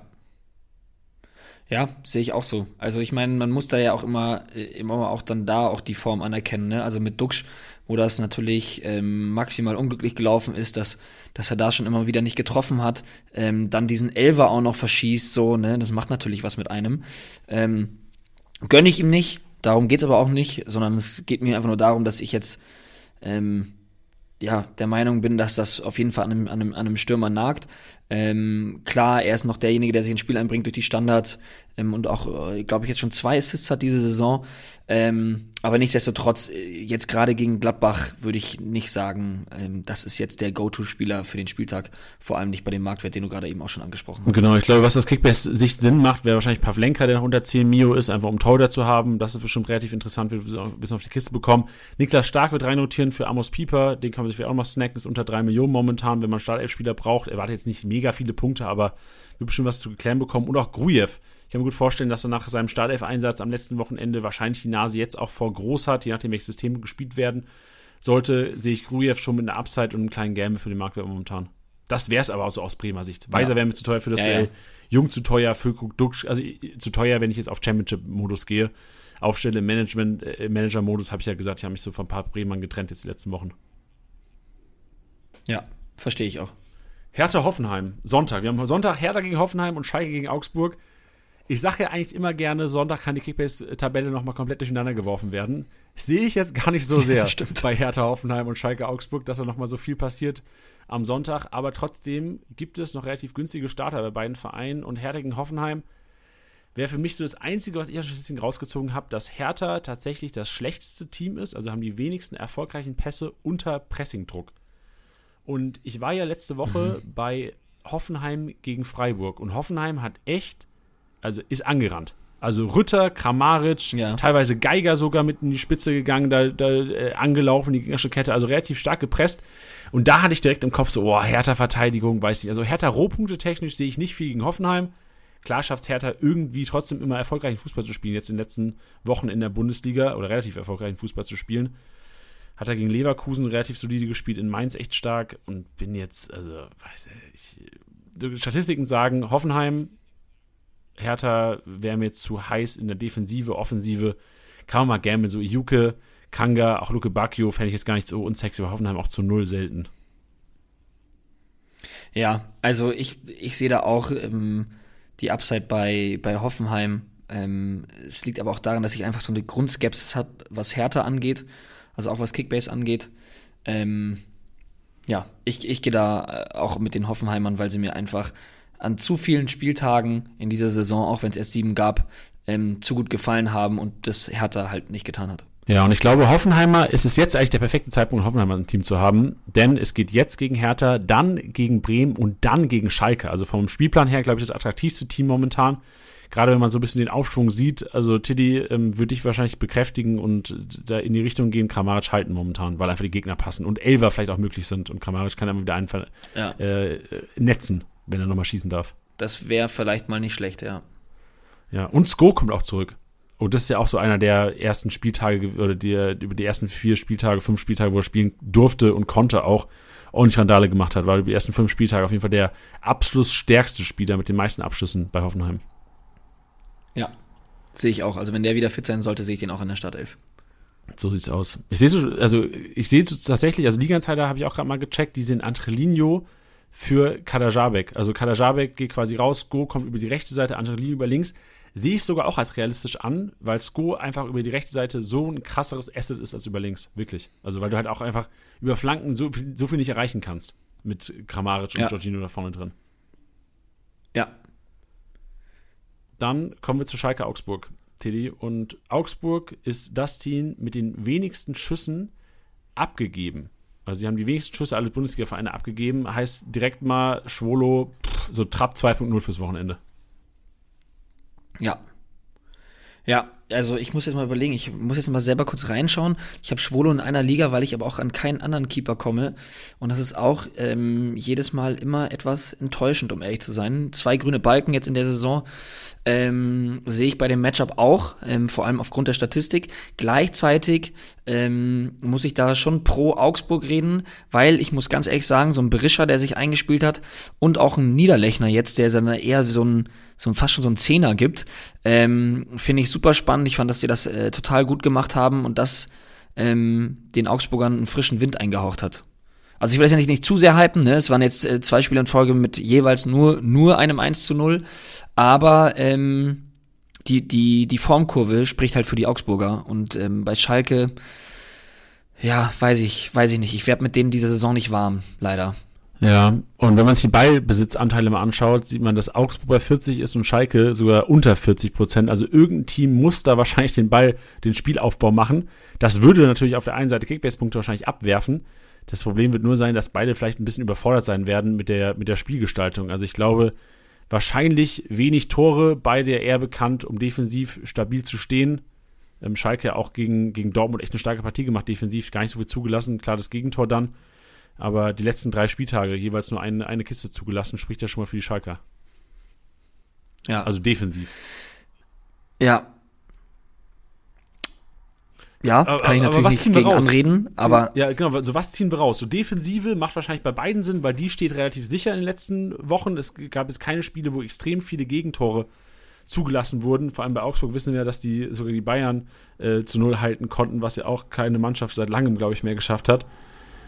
Und Offensive wäre für mich so ein Gamble auf beiden Seiten, weil Potenzial ist da, Ballbesitzphasen wird es enorm geben, wenn dann die Qualität da ist. Also wenn Drexler, ich denke jetzt wieder an meinen Drexler, wenn Drexler auf der 10 irgendwie aufblüht, wenn Bülter da aufblüht, wenn Salazar irgendwie auf die 10 reinkommt, oder, auf der anderen Seite, wenn Niederlechner einfach mal so ein bisschen mehr Spielgeschalter sogar wird, sehe ich, oder ein Rex Bitschei offensivere Sechser, warum nicht auch er mit einer guten Rohpunktepartie? Ja, wollte ich gerade sagen. Also das wären, ähm, sag ich mal, unabhängig von der Defensive und natürlich über Gikiewicz müssen wir auch nicht reden, ne? Also den stellst du auch auf jeden Fall auf. Ähm, wären für mich die spannenden Spieler Rex Bitschei, Niederlechner, Berisha, Hahn, Demirovic ist immer so tagesformabhängig, sage ich jetzt mal. Ähm, Hahn, äh, wie soll man ihn beschreiben? Ich habe oftmals, wenn er halt dann mal trifft und man sich sein, sein Spiel anschaut, dann denkt man sich so, boah, das ist echt ein guter Kicker. So, dann steht er aber auch nicht so oft äh, in der Startelf, dann kommt er mal nur von der Bank und dann gibt's halt gleichzeitig Spiele, wo du dir das anschaust und denkst so, boah, der hat gefühlt gar nicht stattgefunden. Und das ist halt dann immer für mich so dieser Gamble, ne? Also das ist jetzt kein Spieler, auf den ich gehen würde, akut. Ich meine, natürlich hast du jetzt auch kein, kein großes ähm, kein großes Risiko bei seinem Marktwert, aber vor allem für die Partie und wenn ich mir jetzt vorstelle, dass wir natürlich jetzt auch viel schon auch immer über Challenges reden, weiß ich nicht, ob das, wenn ich jetzt sagen würde, ich kann nur einen von Augsburg aufstellen, dann wäre es nicht André Hahn. ja, das stimmt. Ja, verstehe ich. Wenn, wenn du einen von Augsburg aufstellen könntest, der nicht Giekewitz heißt, wen würdest du denn aufstellen? Berisha oder Niederlechner. Geil. Ja, ich, ich würde sogar wahrscheinlich Berisha oder Rex Bitschei nehmen für den Spieltag, weil ich sehe, was ist, wenn Augsburg auf einmal das Spiel machen kann? Wenn, was, wenn Augsburg auf einmal Enrico Maaßen Fußball wieder spielen darf, von Enrico Maaßen aus? Ja, natürlich. Ich wäre da halt nur bei Rex Bitschei noch so ein bisschen skeptisch, einfach nur, weil er noch keinen grünen Balken hat äh, in dieser Saison bisher. Ähm, klar, könnte man jetzt über Niederlechner zum Beispiel genauso sagen oder Berisha, glaube ich, neben dem Tor, muss ich mal ganz kurz schauen, glaube ich auch nicht. Ähm, ah, doch, doch, einmal noch ein Assist gegen Bremen, klar. Ähm, aber ich gehe dann schon eigentlich lieber mit denen, die da vorne in der gegnerischen Box zu tun haben, ähm, und würde dann vielleicht sogar zu Niederlechner tendieren, einfach auch auf dieser Spielmacherposition, sage ich jetzt mal so ein bisschen, wo er das immer aufblitzen lässt. Ich habe das Gefühl, manchmal wird er so ein bisschen unterschätzt, weil, äh, weil er in dieser einen Saison halt gebombt hat wie ein Verrückter da vorne in der Sturmspitze und meistens da geschickt wurde, sich robust durchgesetzt hat, aber der hat schon auch echt eine feine Technik. Ähm, deswegen hätte ich da Bock auf Niederlechner. Vielleicht werdet ihr ihn in der einen oder anderen Challenge dieses Wochenende bei mir sehen. Aber ich glaube, mit allen dreien, wenn ich jetzt, ja, mit, mit allen dreien, glaube ich, könnte man am Wochenende gut fahren. Nee, ich wollte nämlich jetzt gerade eigentlich dich nochmal kurz bekräftigen, weil wenn ich mir die Marktwette anschaue und dann auch noch äh, bedenke, man kann immer nur einen pro Mannschaft aufstellen, würde ich mich vielleicht sogar zwischen Niederlechner und Rex Bitschei entscheiden. Ja, und mein, mein letztes Appell bezüglich Augsburg geht an alle Giekewitz-Besitzer.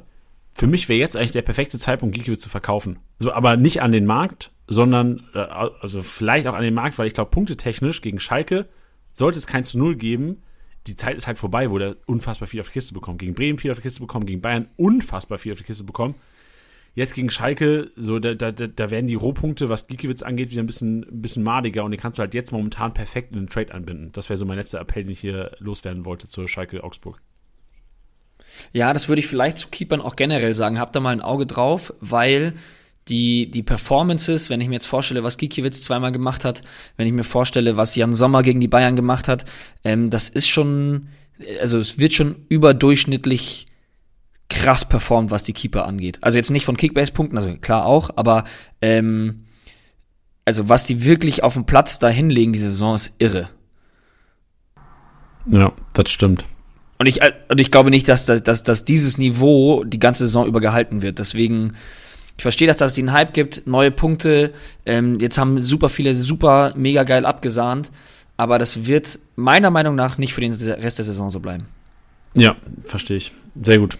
Aber ich finde sogar aus Kickbase-Sicht, auch im Manager-Modus, wird es sogar Sinn machen, nochmal auf die Torhüter gemünzt, wenn man sich wöchentlich tatsächlich oder alle zwei Wochen aufgrund der Matchups wirklich auf, äh, zu einem anderen Torhüter hinreißen lässt. Weil also jetzt wäre für mich, ja. so, ich habe es vorhin gesagt, Radetzky ist für mich der perfekte Torhüter für den nächsten Spieltag. Weil ich weiß, gegen die Bayern viel auf die Kiste und Worst Case für die Bayern, sollte er viel auf die Kiste bekommen und die sind immer noch so schwach im Abschluss, dann ist da vielleicht ein 1-1 oder oh, stell dir mal vor, zu 0 nochmal gegen die Bayern. Back-to-back -back ohne Tor kann ich mir nicht vorstellen. Aber wenn es so kommt, so Radetzky wird so oder so krank punkten am Wochenende. Und auf solche Keeper lohnt sich einfach zu gehen. Also genauso wie, warte, Riemann.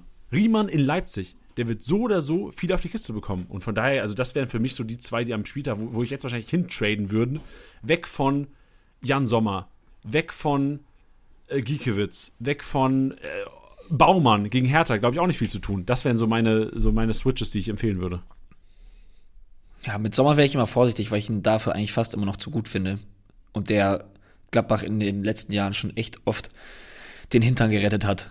Nicht nur jetzt gegen die Bayern, aber das wäre der einzige, wo ich jetzt vielleicht kurz mein Veto einlegen würde. Ja, ja, aber es ist halt auch so ein typischer Keeper, wenn du nicht viel aufs Tor bekommst, der spielt zwar teilweise auch mit ganz gut, aber der, die Kickbase ist ja so abhängig davon, was Keeper-Punkte angeht. Ich verstehe, was du meinst. Ja, ja. Brauchen wir nicht diskutieren, diskutieren wir lieber über Spieler, die sinken und wir fragen uns, was machen wir mit den Leuten. Und wir, wir haben jede Menge Spiele dabei, wo wir euch Managern sagen würden, ey, Füße stillhalten. Füße stillhalten, weil nun mal momentan fast alle sinken. Das ist einfach so. Der Markt ist komplett ja. gesättigt nach am Ende der Länderspielpause. Das wird sich auch nicht ändern bis Freitag, Samstag. So, da muss wieder was passieren, da muss ein Erfolgserlebnis kommen. Meine Empfehlung, stellt die Leute am besten Mittwochabend auf den Transfermarkt. Wenn ihr wisst, ihr verkauft sie eh nicht, dann könnt ihr Samstag in der Konferenz entscheiden, ob ihr sie haltet oder verkauft. Habt da vielleicht noch ein altes Angebot. Also das wird für mich auf jeden Fall Sinn machen. Ähm, ja, das wäre so meine einzige Empfehlung, die ich jetzt schon mal vorab sagen würde, bevor wir in die detaillierte Diskussion gehen, Tiddy. Ja, schön gesagt. Und wir haben uns vorgenommen, am Anfang mal über die dicken Fische zu schnacken. Ob ein Diaby, ob ein Manet, ein Gnabry, ein Davies, ein Kimmich singt sogar. Und ich glaube, hier ist ganz klar unser Appell: halten, Füße stillhalten. Außer es kommt halt echt eine fette Alternative auf den Markt, die vielleicht wahrscheinlich trotzdem sinkt, aber bei den dicken Fischen lohnt sich, glaube ich, momentan nicht zu heiß zu diskutieren, weil ich glaube, das ist einfach der normale Länderspielpause-Rhythmus. Also am Ende der Länderspielpause, letztes Jahr ist ein Lewandowski teilweise gesunken während der Länderspielpause, obwohl er 6000 Punkte gemacht hat letztes Jahr. Ja, total. Also ich meine, die Leute stocken ja eh schon immer auf, was die Länderspielpause angeht und dass man dann äh, nicht nochmal so sein Konto so sehr belasten kann, dass man jetzt nochmal einen äh, Manet für 45 Millionen oder was er aktuell wert ähm, nochmal kaufen können und dann sagen, nee, dafür, dass er jetzt eh sinkt, nehme ich ihn nicht mit. Das ist dann natürlich dieser Teufelskreis, der das begünstigt, dass diese Spiele halt eben fallen. Ich bin da ganz bei dir, ähm, gerade was äh, die Gnabris, Manets dieser Welt angeht, ähm, würde ich mir da auch nicht zu sehr Sorgen machen. Die Bayern werden wieder in die Spur finden und dann werden die sich auch mit den Toren dann auch wieder belohnen. Das geht jetzt natürlich dann speziell um, um, um Manet, weil er natürlich jemand ist, der zumindest im Sturmzentrum ähm, die Rohpunkte einfach nicht macht. Muss man ja einfach mal so sagen. Ähm, bei den Leverkusener hingegen bin ich so ein bisschen, ja, ein Diaby ist halt immer so für mich der Spieler, der halt genau diese Wende eben einleiten kann, dass wenn der hochfährt, dass der da alle mitzieht. Ähm, Andererseits ist es halt so, er sinkt. Ich glaube, jetzt gegen Bayern wird es nochmal eine harte Nuss. Das haben wir jetzt ja vorhin dann auch schon mal erwähnt. Ich gehe da auch eher mit einem Sieg der Bayern. Ähm, und dann wird er halt noch weiter sinken. Ähm, deswegen muss man das selber, glaube ich, so ein bisschen abschätzen, wie man Leverkusen selber so einschätzt. Aber ansonsten bin ich total bei dir. Also die Sache ist, was ich mit Diaby meinte, ist, wenn es jetzt eben noch eine, eine coole Alternative gibt oder vielleicht sogar zwei Spieler, die man sich dafür holen könnte, die sehr, ja, die, bei denen man, von denen man sich jetzt sehr viel verspricht in den kommenden Wochen, dann würde ich das vielleicht sogar machen, weil Diaby weiterhin sinken wird, weil wenn er jetzt nochmal gegen Bayern verliert, keine Punkte holt, noch weiter sinkt, dann kommst du irgendwann an den Punkt, dass wenn er dann auch die Wochen drauf nicht mehr performen sollte, hast du dir ein ziemliches Millionengrab geschaufelt und äh, ja, das ist eigentlich nur mein Disclaimer. Aber wenn ihr dran glaubt, tut es. Bist du gut da drin? Weil ich bin es teilweise nicht. Ich habe jetzt in der Office-Liga, bin ich auch Diaby-Besitzer. Und es gab mehrere Möglichkeiten, über Länderspielpause umzuschwenken, weil es hat ja schon angekündigt, Diaby wird sinken, ist von ich glaube, knapp 45 Millionen, inzwischen auf 35. Äh, vor der Länderspielpause schon einen ordentlichen Dip hingenommen. Und ist auch mal die letzten, boah, wie viel sind es? Vier, fünf Tage echt stark am fünf, ah, sieben Tage sind es schon, schon fast eine Woche, echt stark am Sinken. Und ich habe es nicht geschafft, in den Mindset zu kommen, ich biete jetzt aggressiv auf andere Alternativen, dass ich dann Diaby loswerde. So, ich habe es einfach nicht gebacken bekommen. Bist du da drin, Tilly? Also, weil ich glaube, es ist ein enormer Skill als Manager, wenn du nicht den Preis hast, im, Ko im Kopf hast, für den du ihn bekommen hast. Wenn du einfach ihn als Spieler siehst, der halt momentan so viel wert ist. Ach so, meinst du? Ja, andererseits musst du natürlich auch immer schauen, wer dir halt sofort hilft, ne? Also nur weil er jetzt, keine Ahnung, vor ein paar Wochen noch 8 Millionen mehr gekostet hat oder als du ihn gekauft hast, dann hilft das dir ja akut nicht. Weißt du, was ich meine? Ja, ja, ähm, aber ich, ich sag mal ein Szenario. Du kaufst Diaby jetzt für 35 Millionen.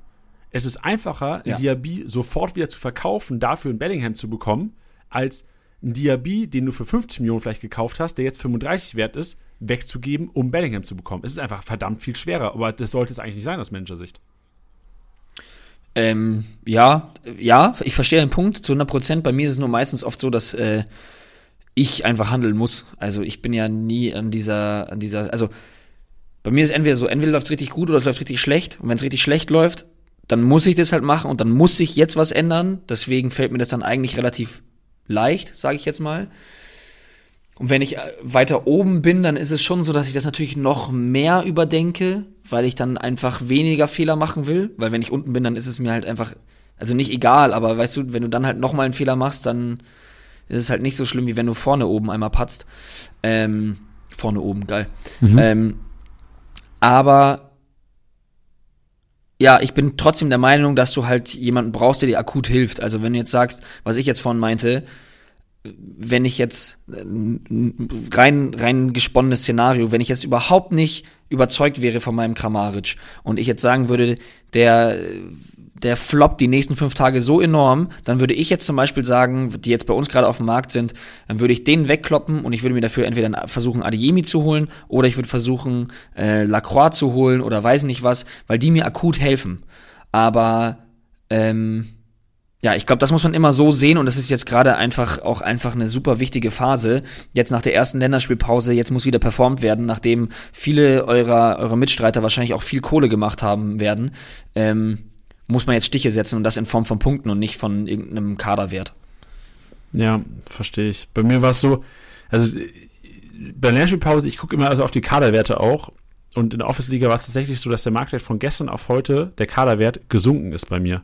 Und das hat mich so ein bisschen, das, das hat mir ein bisschen zu denken gegeben, deswegen habe ich heute echt äh, intensiv über Diaby nachgedacht, weil er halt einer der ist, neben Stöger, neben Dika, Alter, Dika auch nur am Sinken, aber der wird durchgezogen. Guerrero, Alter, Guerrero. Ich habe heute gelesen, ich weiß nicht, ob das stimmt, so bei Liga-Zeit hat jemand kommentiert, äh, laut Ruhrnachrichten wäre Guerrero anscheinend auch unsicher gegen Köln. Ich habe geschaut, was er auch kommt die nächsten Tage. Aber ich glaube, Manager, also so geht's mir, ich krieg immer Bammel, wenn der Kaderwert sinkt. Ja, klar, natürlich. Weil Tendenz ist Sieht ja auch nicht cool aus. ja. ja, ja. Natürlich. Aber was du ja vorhin dann auch selber gesagt hast, da möchte ich an deine eigenen Worte erinnern. Keine Panik weil es sinken so viele Spieler. Das stimmt. Ähm, ja, deswegen. Also wie gesagt, Diaby ist jetzt auch keiner, also ich meine, ich bin ein großer Fan von ihm. Es ist einfach nur gerade die Form. Und was ich gerade schon meinte, ich bin schon überzeugt davon, dass wenn Leverkusen das Ruder rumreißt, dann liegt es daran, dass oder beziehungsweise kann es daran liegen, dass Diaby einfach wieder hochfährt, derjenige ist, der für die Torbeteiligung sorgt, dem Schick mal äh, so eine hundertprozentige auflegt, die er dann hoffentlich auch endlich mal macht. Ähm, ich glaube, das, das wird sich dann auch irgendwann wieder fangen und wird sich auch wieder finden, ähm, weil dafür die einzelnen Spieler einfach viel zu gut sind. Es ist einfach nur die Frage, wann, und ich habe das schon vor ein paar Wochen gesagt, es wäre aktuell einfach nicht mein mein Gamble. Also ich hätte keine Lust, Woche für Woche auf die Leverkusener zu setzen und zu hoffen, das, was passiert. Ja, verständlich. Juti, dann lass mal über andere Mannschaften reden und vor allem andere Spielerkaliber, denn wir haben uns so ein bisschen für die, nicht die kleinen Fische, aber für die mittleren Kaliber entschieden, die durchaus Kickbase-Explosion haben, theoretisch, also das Potenzial ist auf jeden Fall dafür Kickbase-Explosion, aber es teilweise noch nicht gezeigt haben, aber ähm, deswegen wahrscheinlich auch äh, mit Grund, dass sie jetzt sinken. Wir starten bei Leipzig und haben da Emil Forsberg und Josko Guardiol uns notiert. Emil Forsberg sinkt fast 300k am Tag momentan, ich glaube seit ein, zwei Tagen. Enormer Dip, wird aber ja sehr wahrscheinlich, da sind wir uns ja, glaube ich, einig gewesen vorhin, auf der 10 starten im Heimspiel gegen Bochum. Guardiol, vielleicht nochmal ein ja. anderer Case, weil da haben wir leider Diallo drin und Guardiol wirklich noch nicht überzeugend, auch viel angeschlagen gewesen. Wäre für mich wirklich ein 50-50-Ding und ich, das, das, Guardiol wäre mir momentan zu viel Gamble. Guardiol ist einer, ja da, wenn er sich festspielt, dann ist er wieder Kickbase relevant. Momentan durch dieses 50-50-Ding. Hell no. Forsberg halt für diese 11 Mio momentan fast zu sexy, um ihn abzu abzugeben gegen Bochum daheim. Ja, sehe ich, also ich schließe mich dir da komplett genau, genau so an.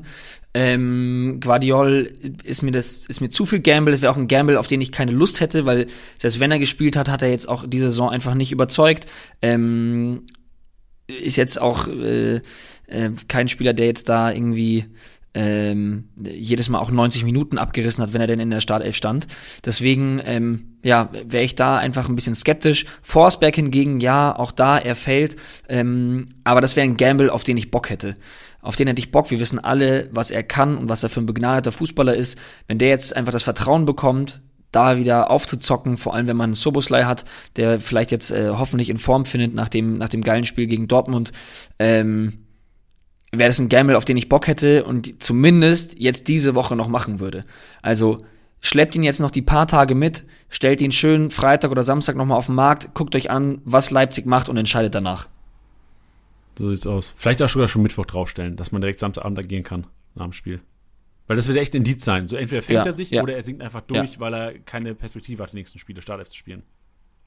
Ja, ganz genau. Gut, dann über Brand haben wir schon ein bisschen diskutiert. Ich glaube, Brand sollte auch keiner sein, den man momentan verkauft. Ich, ich weiß, du hast vorhin gesagt, Reina siehst du in der Startelf. Ich sehe Brand sicher in der Startelf als Reina am Wochenende. Klar, ist noch nicht klar, ob er hundertprozentig fit sein wird, aber ich gab heute Morgen eine Meldung, dass es relativ gut aussieht bei Julian Brandt, ich kann es ja gerne nochmal zitieren, viele Leute werden es eh schon gesehen haben, ihm geht es deutlich besser, war so die Diagnose, genau, hatte einen grippalen Effekt, ist aber wieder ready to go und wird im Laufe der Woche ins Mannschaftstraining einsteigen. Wäre für mich ein Klassendienst für Startelf gegen Köln. Okay. Ich warte noch ab. Aber was würdest du denn sagen, wenn Brandt fit wird, siehst du Rainer trotzdem in der Startelf vor ihm oder vielleicht sogar ein Szenario, wo beide in der Startelf stehen, was ja ah, wahrscheinlich gar nicht möglich ist, so wenn das System beibehalten wird. Ja, je nachdem, ne? Also ich, ich, ich glaube, man ist schon noch vorsichtig, was Adeyemi angeht, ähm, weil man da jetzt ja aufgrund der Verletzungsanfälligkeit in dieser Saison jetzt einfach ein bisschen aufpassen muss, ob man den jetzt dann sofort in die Startelf reinschmeißt, weil dann könnte ich mir schon vorstellen, dass dass Rainer oder Brand Zehner macht und einer von beiden, äh, also dass sie sich quasi das teilen, dass einer Zehner spielt, der andere Flügel. Ähm, könnte ich mir schon vorstellen. Okay, ja, auch ein geiles Szenario, da wären ja beide sogar relevant. Also, äh, ich glaube. Und vor allem, und vor allem auch da nochmal, was wir letzten Spieltag schon hatten, Entschuldigung, wenn ich dich unterbreche, ähm, dass wenn Guerrero nicht spielen sollte, haben wir wieder Meunier Wolf. Da bin ich mir relativ sicher. Ja.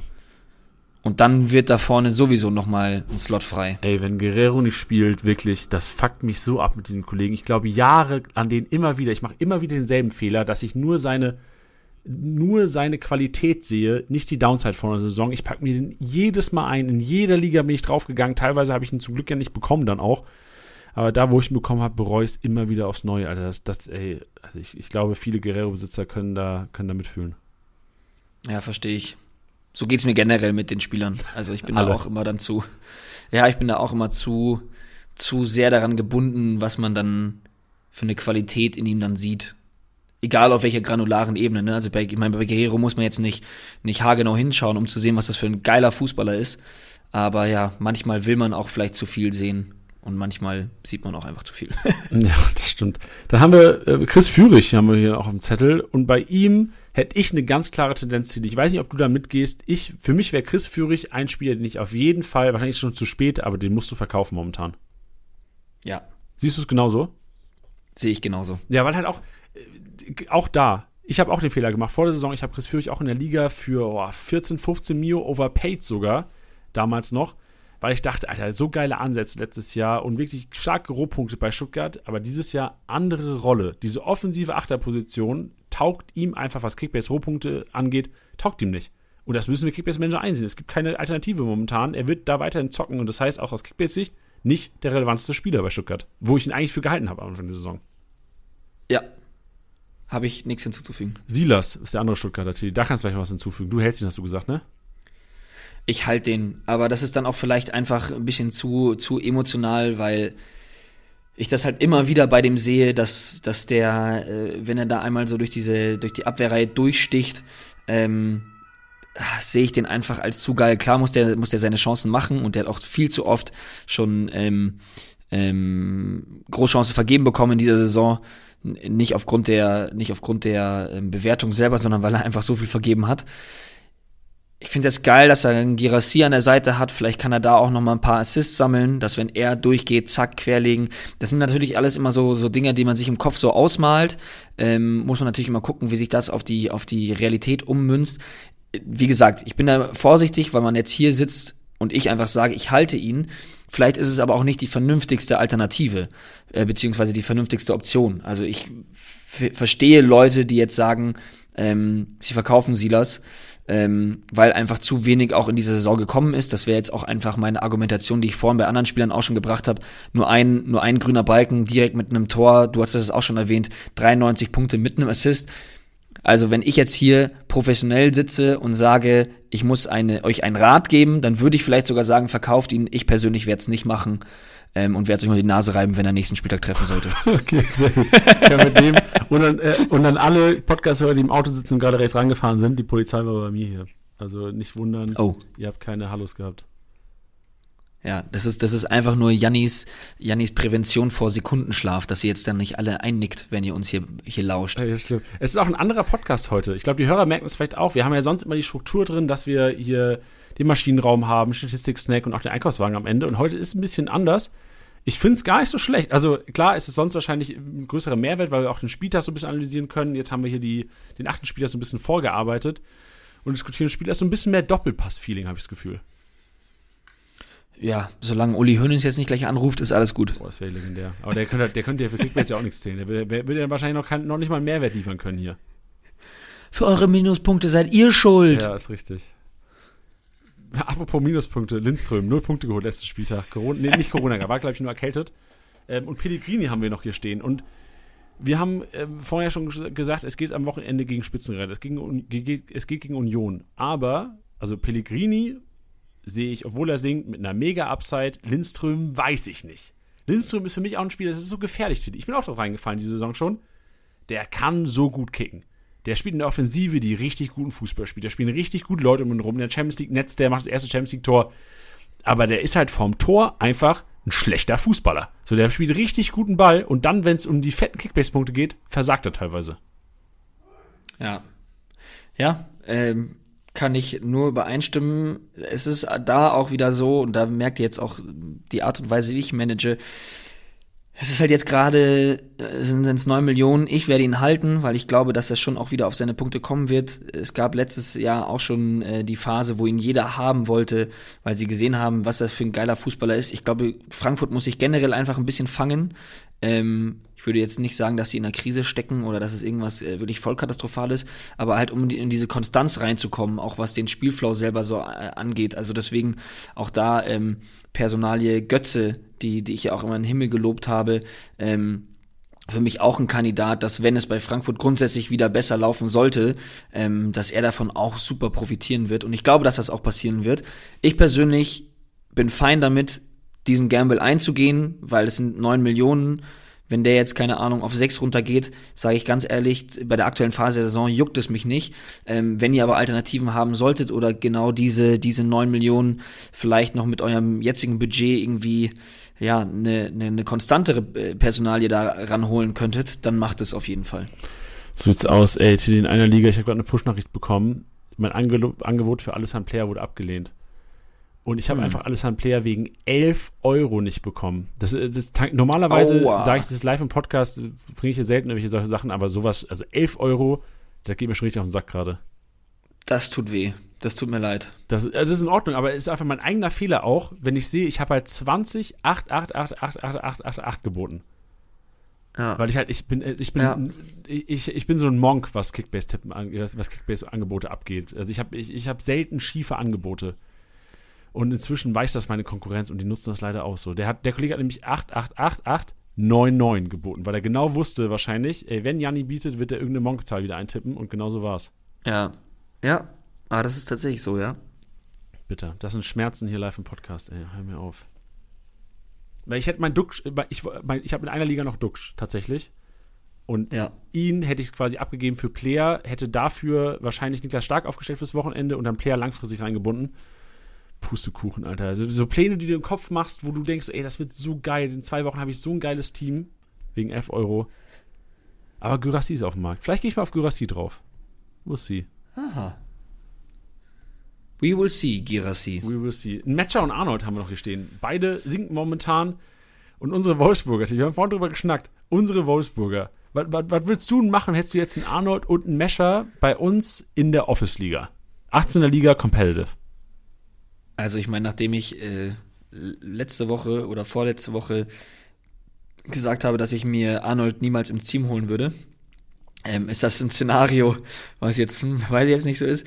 Ähm, Matcher ist halt einfach die Sache, äh, auch da wieder ein, ein Stürmer der Kategorie, das hatten wir dann auch einmal drin, ähm, dass wenn er nicht trifft, dann ist auch nichts mit Rohpunkten. Also das ist eine, eine super schwache Ausbeute, was er da geholt hätte. Das könnt ihr auch mal abziehen von den Spieltagen, wo er wo er getroffen hat, wenn ihr da die Tore abzieht, ähm, bleibt da auch nicht viel übrig. Deswegen gerade auch noch angeschlagen, man weiß jetzt nicht so ganz, ähm, ähm, ähm, wie das bei ihm ausschaut. Es hieß zwar jetzt, äh, glaube ich, letzter Stand war, dass es jetzt das, das, das Stuttgart-Spiel nicht gefährdet ist. Ähm, ja, aber auch da, also ohne, ohne ohne Tor ist das mir das einfach zu wenig, vor allem für den aktuellen Marktwert und vor allem, wenn er jetzt gerade anfängt zu sinken, kommt er da vielleicht auch noch in die Spirale rein. Also vielleicht war es von gestern auf heute noch weiten nicht so viel wie von heute auf morgen. Ähm, habt das auf jeden Fall im Blick, schaut euch, ob das wert ist. Ich persönlich würde ihn verkaufen. Ähm, Arnold hingegen, das muss ich jetzt dann natürlich auch fairerweise sagen, ist äh, für mich der Spieler, der da schon eher konstanter die Punkte bringt ähm, und da auch die Torbeteiligung nicht braucht. Jetzt wird es auch mal Zeit, endlich mal für seinen ersten Saisontreffer. Deswegen Arnold würde ich sogar tatsächlich halten. Ein Matcher würde ich verkaufen. Ja, beim Matcher, also sehe ich wie du. Ich sehe nur beim Matcher halt diese Upside, dass Wimmer wieder zurückkommt und durch Wimmer eventuell in der Offensive ein bisschen Kreativität reinkommt, die Leute vielleicht echt zu Abschlüssen kommen da vorne, weil an sich, wir haben es ja vorhin gesagt, Wolfsburg spielt guten Fußball, bis es dann Richtung Torabschluss geht. Und wenn Wimmer es vielleicht schafft, diesen, diesen letzten Pass zu spielen und Matcher irgendwie in Szene zu setzen, fände ich gar nicht so unattraktiv. Ah, ja, verstehe ich, aber fändest du es ähm, so attraktiv, dass du jetzt sagen würdest, du hältst ihn jetzt, obwohl er so fällt? Nee, du, du hast recht. Ich habe mich auch mal, ich habe mich in die Lage versetzt, hätte ich beide, und ich habe es ja mit Arnold gestern schon gemacht, ich traue diesem, diesem Braten auch nicht. Ich traue diesen Statistiken nicht, die wir da rausgesucht haben. So du könntest du das jetzt sagen, Freunde. Ich traue diesen Statistiken zu Wolfsburg nicht. Ja, also wie gesagt, ich verstehe deinen Punkt und ich halte von Wimmer auch total viel und würde auch jedem sagen, ey, Wimmer jetzt einfach eintüten. Ähm, aber mir wäre es, glaube ich, ja, den, den Verlust, den man jetzt mit Matcher macht, wäre es mir nicht wert, dafür, dass du vielleicht jetzt gerade beliefst, dann auch noch mal mental die, die Klatsche bekommst, wenn sie verlieren sollten und er wieder nur mit zwölf Punkten rausgeht. Ähm, und dann hast du noch mehr Millionen verloren, dann hast du keine Punkte am Spieltag. Ach, weiß nicht, das, das macht bei mir Vielleicht ist auch die falsche Herangehensweise, aber das, da kriege ich schon Gänsehaut, wenn ich dran denke. Deswegen würde ich es nicht machen. Yes. Duxch wird dann der nächste auf der Liste. Ich glaube, da haben wir schon gesagt. Also mein Tag ja auf jeden Fall. Ja. Ihr habt auch vorhin wahrscheinlich gesehen, jetzt an meinem Player-Angebot, dass ich Duxch irgendwie versuche loszuwerden, da irgendwie adäquaten Satz zu suchen. Und Kevin Stöger haben wir auch drauf stehen, aber da 42 Tor Torschussvorlagen sprechen, glaube ich, für sich. Also das wäre mir also den, den halte ich. Ich habe mir in zwei von drei liegen und ich, ich ziehe durch. Kevin Stöger wird durchgezogen. Ja. Ja, ich habe ihn auch und ich ziehe ihn auch durch. Stark. Dann haben wir, es gibt noch so viele andere Spieler. So Indika haben wir angesprochen, ziehe ich auch beispielsweise durch. Glaub halt, äh, bei Indika muss man halt, Indika ist so ein bisschen wie Guardiol. Beide in der Dreierkette als linker IV krankere Punkte in Offensive gemacht. Viel besser ins Spiel eingebunden geworden. Jetzt Viererkette, Indika immer noch over Guardiol, weil Indika sicher startet, aber er macht halt nicht mehr die Punkte im Spielaufbau, die du halt in der Viererkette nicht mehr machst. Also da ja. mehr Überklärungsaktionen das muss man halt einsehen. Ist halt einfach kein 20 Mio Verteidiger mehr, ist halt ein 15 Mio Verteidiger. So ist halt jetzt so. Muss akzeptieren, wird auf 15 gehen, wird er wahrscheinlich stagnieren, so gefühlt, die nächsten Wochen. Oh, jetzt muss ich tief Luft holen. Kruse haben wir noch, ja, verkaufen. Wir, wir, wir, gehen einfach mal so ein paar, paar dicke Fische durch oder ein paar Spieler durch noch, die irgendwie, die wir sinken, die wir jetzt noch nicht thematisiert haben. Lienhardt, verkaufen. Also, verkaufen ist halt auch immer schwer zu sagen. Ich würde sagen, Alternativen suchen ist das Bessere. Lienhardt für den Marktwert momentan ja. gibt es bessere, wenn nicht zu null, schlechte Rohpunkte. Deswegen verkaufen. Trapp haben wir eh schon angesprochen. De Licht und Upamecano. Ich glaube, sinken auch beide. Die, da, das würde ich vielleicht gerne noch mit dir diskutieren. Bayern Defensive, beide momentan gesetzt. Hernandez ja auch noch ein bisschen raus jetzt, glaube ich, wenn ich es richtig auf dem Schirm habe. Ja.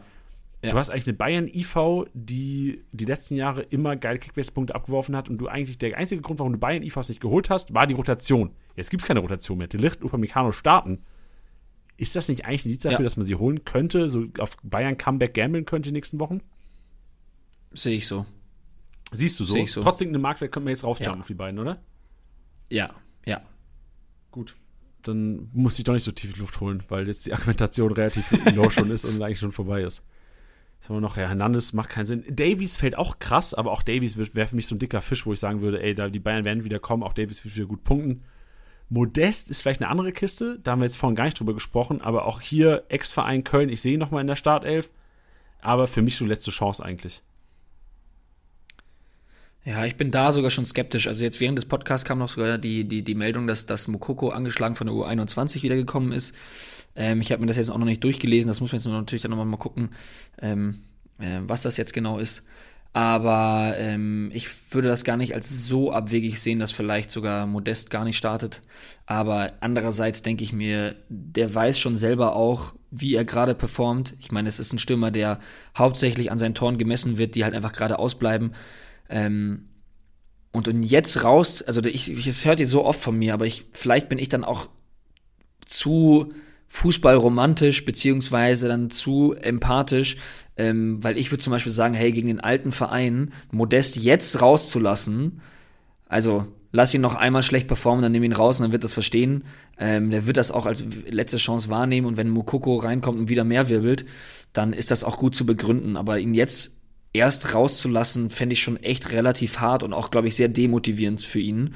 Ähm, und es wäre, glaube ich, für alle Seiten ziemlich kontraproduktiv. Deswegen ähm, ja, glaube ich auch, dass die letzte Chance ist, aber ich, ich sehe es halt gerade einfach nicht.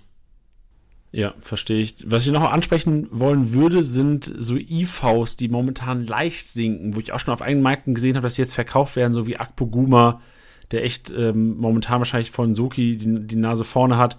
Dann Hübers sinkt sogar. Also es gibt einige IVs, die trotzdem noch unter 10 Millionen sind, relativ cheap sind, jetzt anfangen langsam zu sinken. Das zeigt auch natürlich, dass sie nicht mehr so arg von den Märkten gekauft werden. Borno, dieselbe, nee, Borno, den kannst du da wegticken, der spielt ja gar nicht mehr. Der, ich hätte fast schon gesagt, dieselbe, äh, dieselbe Leier. Aber es gibt viele IVs, die jetzt lang, langsam anfangen zu sinken, die aber wirklich noch unter diesen 10 Millionen sind, wo du eigentlich kaum IVs bekommst, wo du kaum, kaum adäquaten Ersatz bekommst von IVs, die ja eigentlich so die sichere Bank deines Kickbase-Teams sein sollten, die halt wirklich im Worst Case bei einem 2-0 selbst die 60, 70 Punkte machen. Und dein Take ist es, die zu halten? Ja, ich will, also gerade so bei Hübers würde ich ja. sagen, halten, okay. Akpoguma würde ja, ich sagen, halten. Ich weiß nicht, wer noch alles singt, da haben wir es jetzt nicht so gut vorbereitet, aber es ist mir gerade aufgefallen, dass ja doch einige IVs anfangen, leicht zu sinken, zu stagnieren. Da würde ich mir jetzt keine Sorgen machen. Die sind echt wertvoll, diese IVs. Die muss man haben, um halt einfach mal so richtig Worst-Case-Spieltag zu verhindern. Ja, also bin ich total bei dir. Sehe ich ganz genauso und ich finde, es ist eigentlich ein guter Ratschlag zu sagen, so, macht euch da jetzt nicht so die Sorgen, weil ich meine, wohin sollen sie sinken? Also wenn ihr jetzt einen 8 Millionen äh, Innenverteidiger habt und der sinkt jetzt, der wird nicht auf 500k runtergehen. Also. Genau, und eigentlich hätten wir jetzt am Ende unseres Podcasts natürlich den MVP-Tipp noch drin, aber den gibt's natürlich diese Woche nicht, weil wir Lernspielpause hatten. Aber trotzdem die Aufforderung an euch, ab Freitag, den kompletten Freitag über, könnt ihr wieder den MVP tippen auf Instagram und Facebook, auf unserem Instagram- und Facebook-Channel macht es auf jeden Fall, denn es lohnt sich immer, die eigene Liga hier komplett auseinanderzunehmen im Podcast. Denn der Gewinner des MVP-Tipps bekommt, wie es hier gute alte Tradition ist, seit mehreren Jahren schon, geil, dass man das sagen kann, seit mehreren Jahren schon hier im Kickbase-Podcast, bekommt der MVP-Tipper das Outro und kann hier seine Liga komplett auseinandernehmen. Und ich glaube, wir haben vor zwei, drei Wochen mal darüber geschnackt, was wir alles sagen würden. Von daher macht euch Gedanken, tippt den MVP, tippt ihn richtig. Was wird dein MVP-Tipp fürs Wochenende? Ähm, für den kommenden? Ja, für den achten. Für den achten, mein MVP-Tipp. Ne? Ist super schwer am Montag, vor allem, weil ich mir echt noch nicht so viel Gedanken gemacht habe. Deswegen würde ich euch raten, ähm, in die PK reinzuschauen oder auch bei, bei Kickbase vs. Sky, weil da kriegt ihr eine gute Vorahnung, wie es da ausschauen wird. Ja, aber du, was den MVP-Tipp Du gibst jetzt keinen MVP-Tipp ab. Nee, habe ich gerade hab ich grad einfach wirklich keine Lust. Okay. Habe ich keine Lust. Ich würde mich auf Fenster legen und sagen, ein Kunku macht ein mega Comeback, rasiert Bochum, Leitstrich erste Klatsche. Geil. Und ein Kunku-Besitzer sind endlich wieder glücklich. Hätte ich Bock drauf. Fände ich geil. Ja, würde ich auch einen Kunku-Besitzer äh, so ein bisschen gönnen, weil ich glaube, alle, die vor der Saison so die Wahl hatten zwischen, wer waren so dicke Fische? Ja, Kimmich, äh, man hat ja vor der Saison diskutiert, oh, schafft ein Kunku vielleicht Season MVP, schafft Manet vielleicht Season MVP, schafft Kimmich MVP. Und ich glaube, alle, die vielleicht die Chance hatten auf alle drei, aber sich dann für äh, Manet oder einen Kunku entschieden haben, mussten leiden bis jetzt. Und ich würde es Manet, aber auch einen Kunku-Besitzer einfach mal gönnen. Danke. Ich habe jetzt, ich habe jetzt vielleicht kein MV, ich habe vielleicht keinen MVP-Tipp abgegeben, aber ich habe noch einen anderen Tipp für euch, weil es mir einfach am Herzen liegt. Ähm, wir haben das letzte Woche im Podcast schon angesprochen. Ich hatte noch kurz eine Instagram-Story gemacht, denn wir haben mit unserem Projekt ähm, Kickbase FC, kurz KBFC, ähm, haben wir nur noch vier Tage lang die Aktion, dass wenn ihr dort etwas bestellt, wir haben da jetzt natürlich tolle Sachen wie Kappen, Socken, ähm, Hipbags, Pullis, alles Kickbase gebrandet, ähm, sehr, sehr geil designt. Checkt es auf jeden Fall mal aus. Und wenn ihr da bestellt, ähm, es gehen noch vier Tage lang 20% davon an Common Ground. Das ist ähm, eine Initiative zusammen ähm, von Common Goal und Kickfair, die ähm, sich ja für für Kinder einsetzen, die sozusagen eine eine ja soziale Spielstätte bekommen in Form eines Fußballplatzes und ähm, da einfach gefördert werden. Und äh, das ist eine ganz tolle Sache und wir würden davon gerne 20 Prozent von dem, von dem Einkaufspreis eben abgeben. Das heißt, wenn ihr bei KBFC eh mal was bestellen wolltet oder vielleicht jetzt ein Geburtstag ansteht und ihr zusammenlegt oder was weiß ich, glaube ich, ist es jetzt der richtige Zeitpunkt, ähm, da auch noch nebenbei äh, fast schon inzwischen jetzt gewollt, aber nebenbei ungewollt was Gutes zu tun. So sieht's aus. Stark, Teddy. Dann, dann lasse ich aber auch noch eine Empfehlung abgeben am Ende. Denn Bitte. wir haben eine, eine Challenge mit Benny Henrys an den Start gebracht. Leipzig-Profi. Oh ja, geil. Der sehr, sehr Kickbiss begeistert ist. Und da würde ich vielleicht gerade noch aufrufen, dass man einfach teilnimmt. Denn man kann wie in allen Challenges umsonst teilnehmen, Team aufstellen. Rund um Benny Henrys am Wochenende. Leipzig ja eh eine relativ attraktive Partie. Bin mal gespannt, ob er selbst an der Startelf steht. Vielleicht bekommen wir es ja auch bis Freitag sogar raus. Da können wir in der Pressekonferenz drüber reden. Aber es gibt da ein signiertes Hendricks-Trikot zu gewinnen. Es gibt Leipzig-Karten zu gewinnen, also Tickets für Heimspiele und natürlich auch ein 12 Monate Kickbase-Member-Abo. Also für Platz 1, 2 und 3 ist da auf jeden Fall ordentlich an Gewinn gesorgt, teilnehmen und Spaß haben beim Zusammenstellen. Also Challenges eh. Challenges ist, also wer noch keine Challenges zockt da draußen, probiert's mal. Es macht so Bock, einfach aus allen Spielern auszuwählen, Budget zur Verfügung haben und einfach Restriktionen. Wie so, wie diese, einer geht noch, einer geht noch rein. So maximal ein Spieler pro Team aufstellen in der Challenge. Ey, unfassbar, Alter, was man sich Gedanken machen muss. Das ist das. Macht Bock. Das ist Kickbase Next Level, Freunde. Sehe ich ganz genauso. Schön. Ich habe auch richtig Bock. Didi, und wir schaffen es jetzt, ein schnelles Auto zu machen, weil das war ein geiler Podcast, hat mir Spaß gemacht mit dir. Ich bin gespannt auf nächste Woche. nächste Woche haben wir einen MVP-Tipper drin. Wir haben Tiefsmaschinenraum. Wir haben, äh, wie heißt Statistik? Äh, oh, ich hätte schon fast gesagt Statistik Rasenmäher, so hieß er früher. Statistik Snack, geil. Und Janis Einkaufswagen wieder mit den Empfehlungen für die Woche, wie ihr euch reinschnappen sollt. Diese Woche war, glaube ich, so nix aus allem drin. Wir hatten Kaufempfehlungen drin. Wir hatten, wir haben Statistiken, wir haben mit denen rasiert. Wir hatten Maschinen drin von aus Citys Maschinenraum. Wir haben bunt gemischt einfach heute den Podcast. Ich hoffe, es hat euch Spaß gemacht und es sind nicht zu viele irgendwie rechts rangefahren, als die Polizei vorbeigefahren ist. okay. Bis nächste Woche und wir sehen uns eh in den Streams. Ich freue mich drauf. Bis denn. Das war's mal wieder mit Spieltastiger Besieger, der Kickbase Podcast. Wenn es euch gefallen hat, bewertet den Podcast gerne auf Spotify, Apple Podcasts und Co.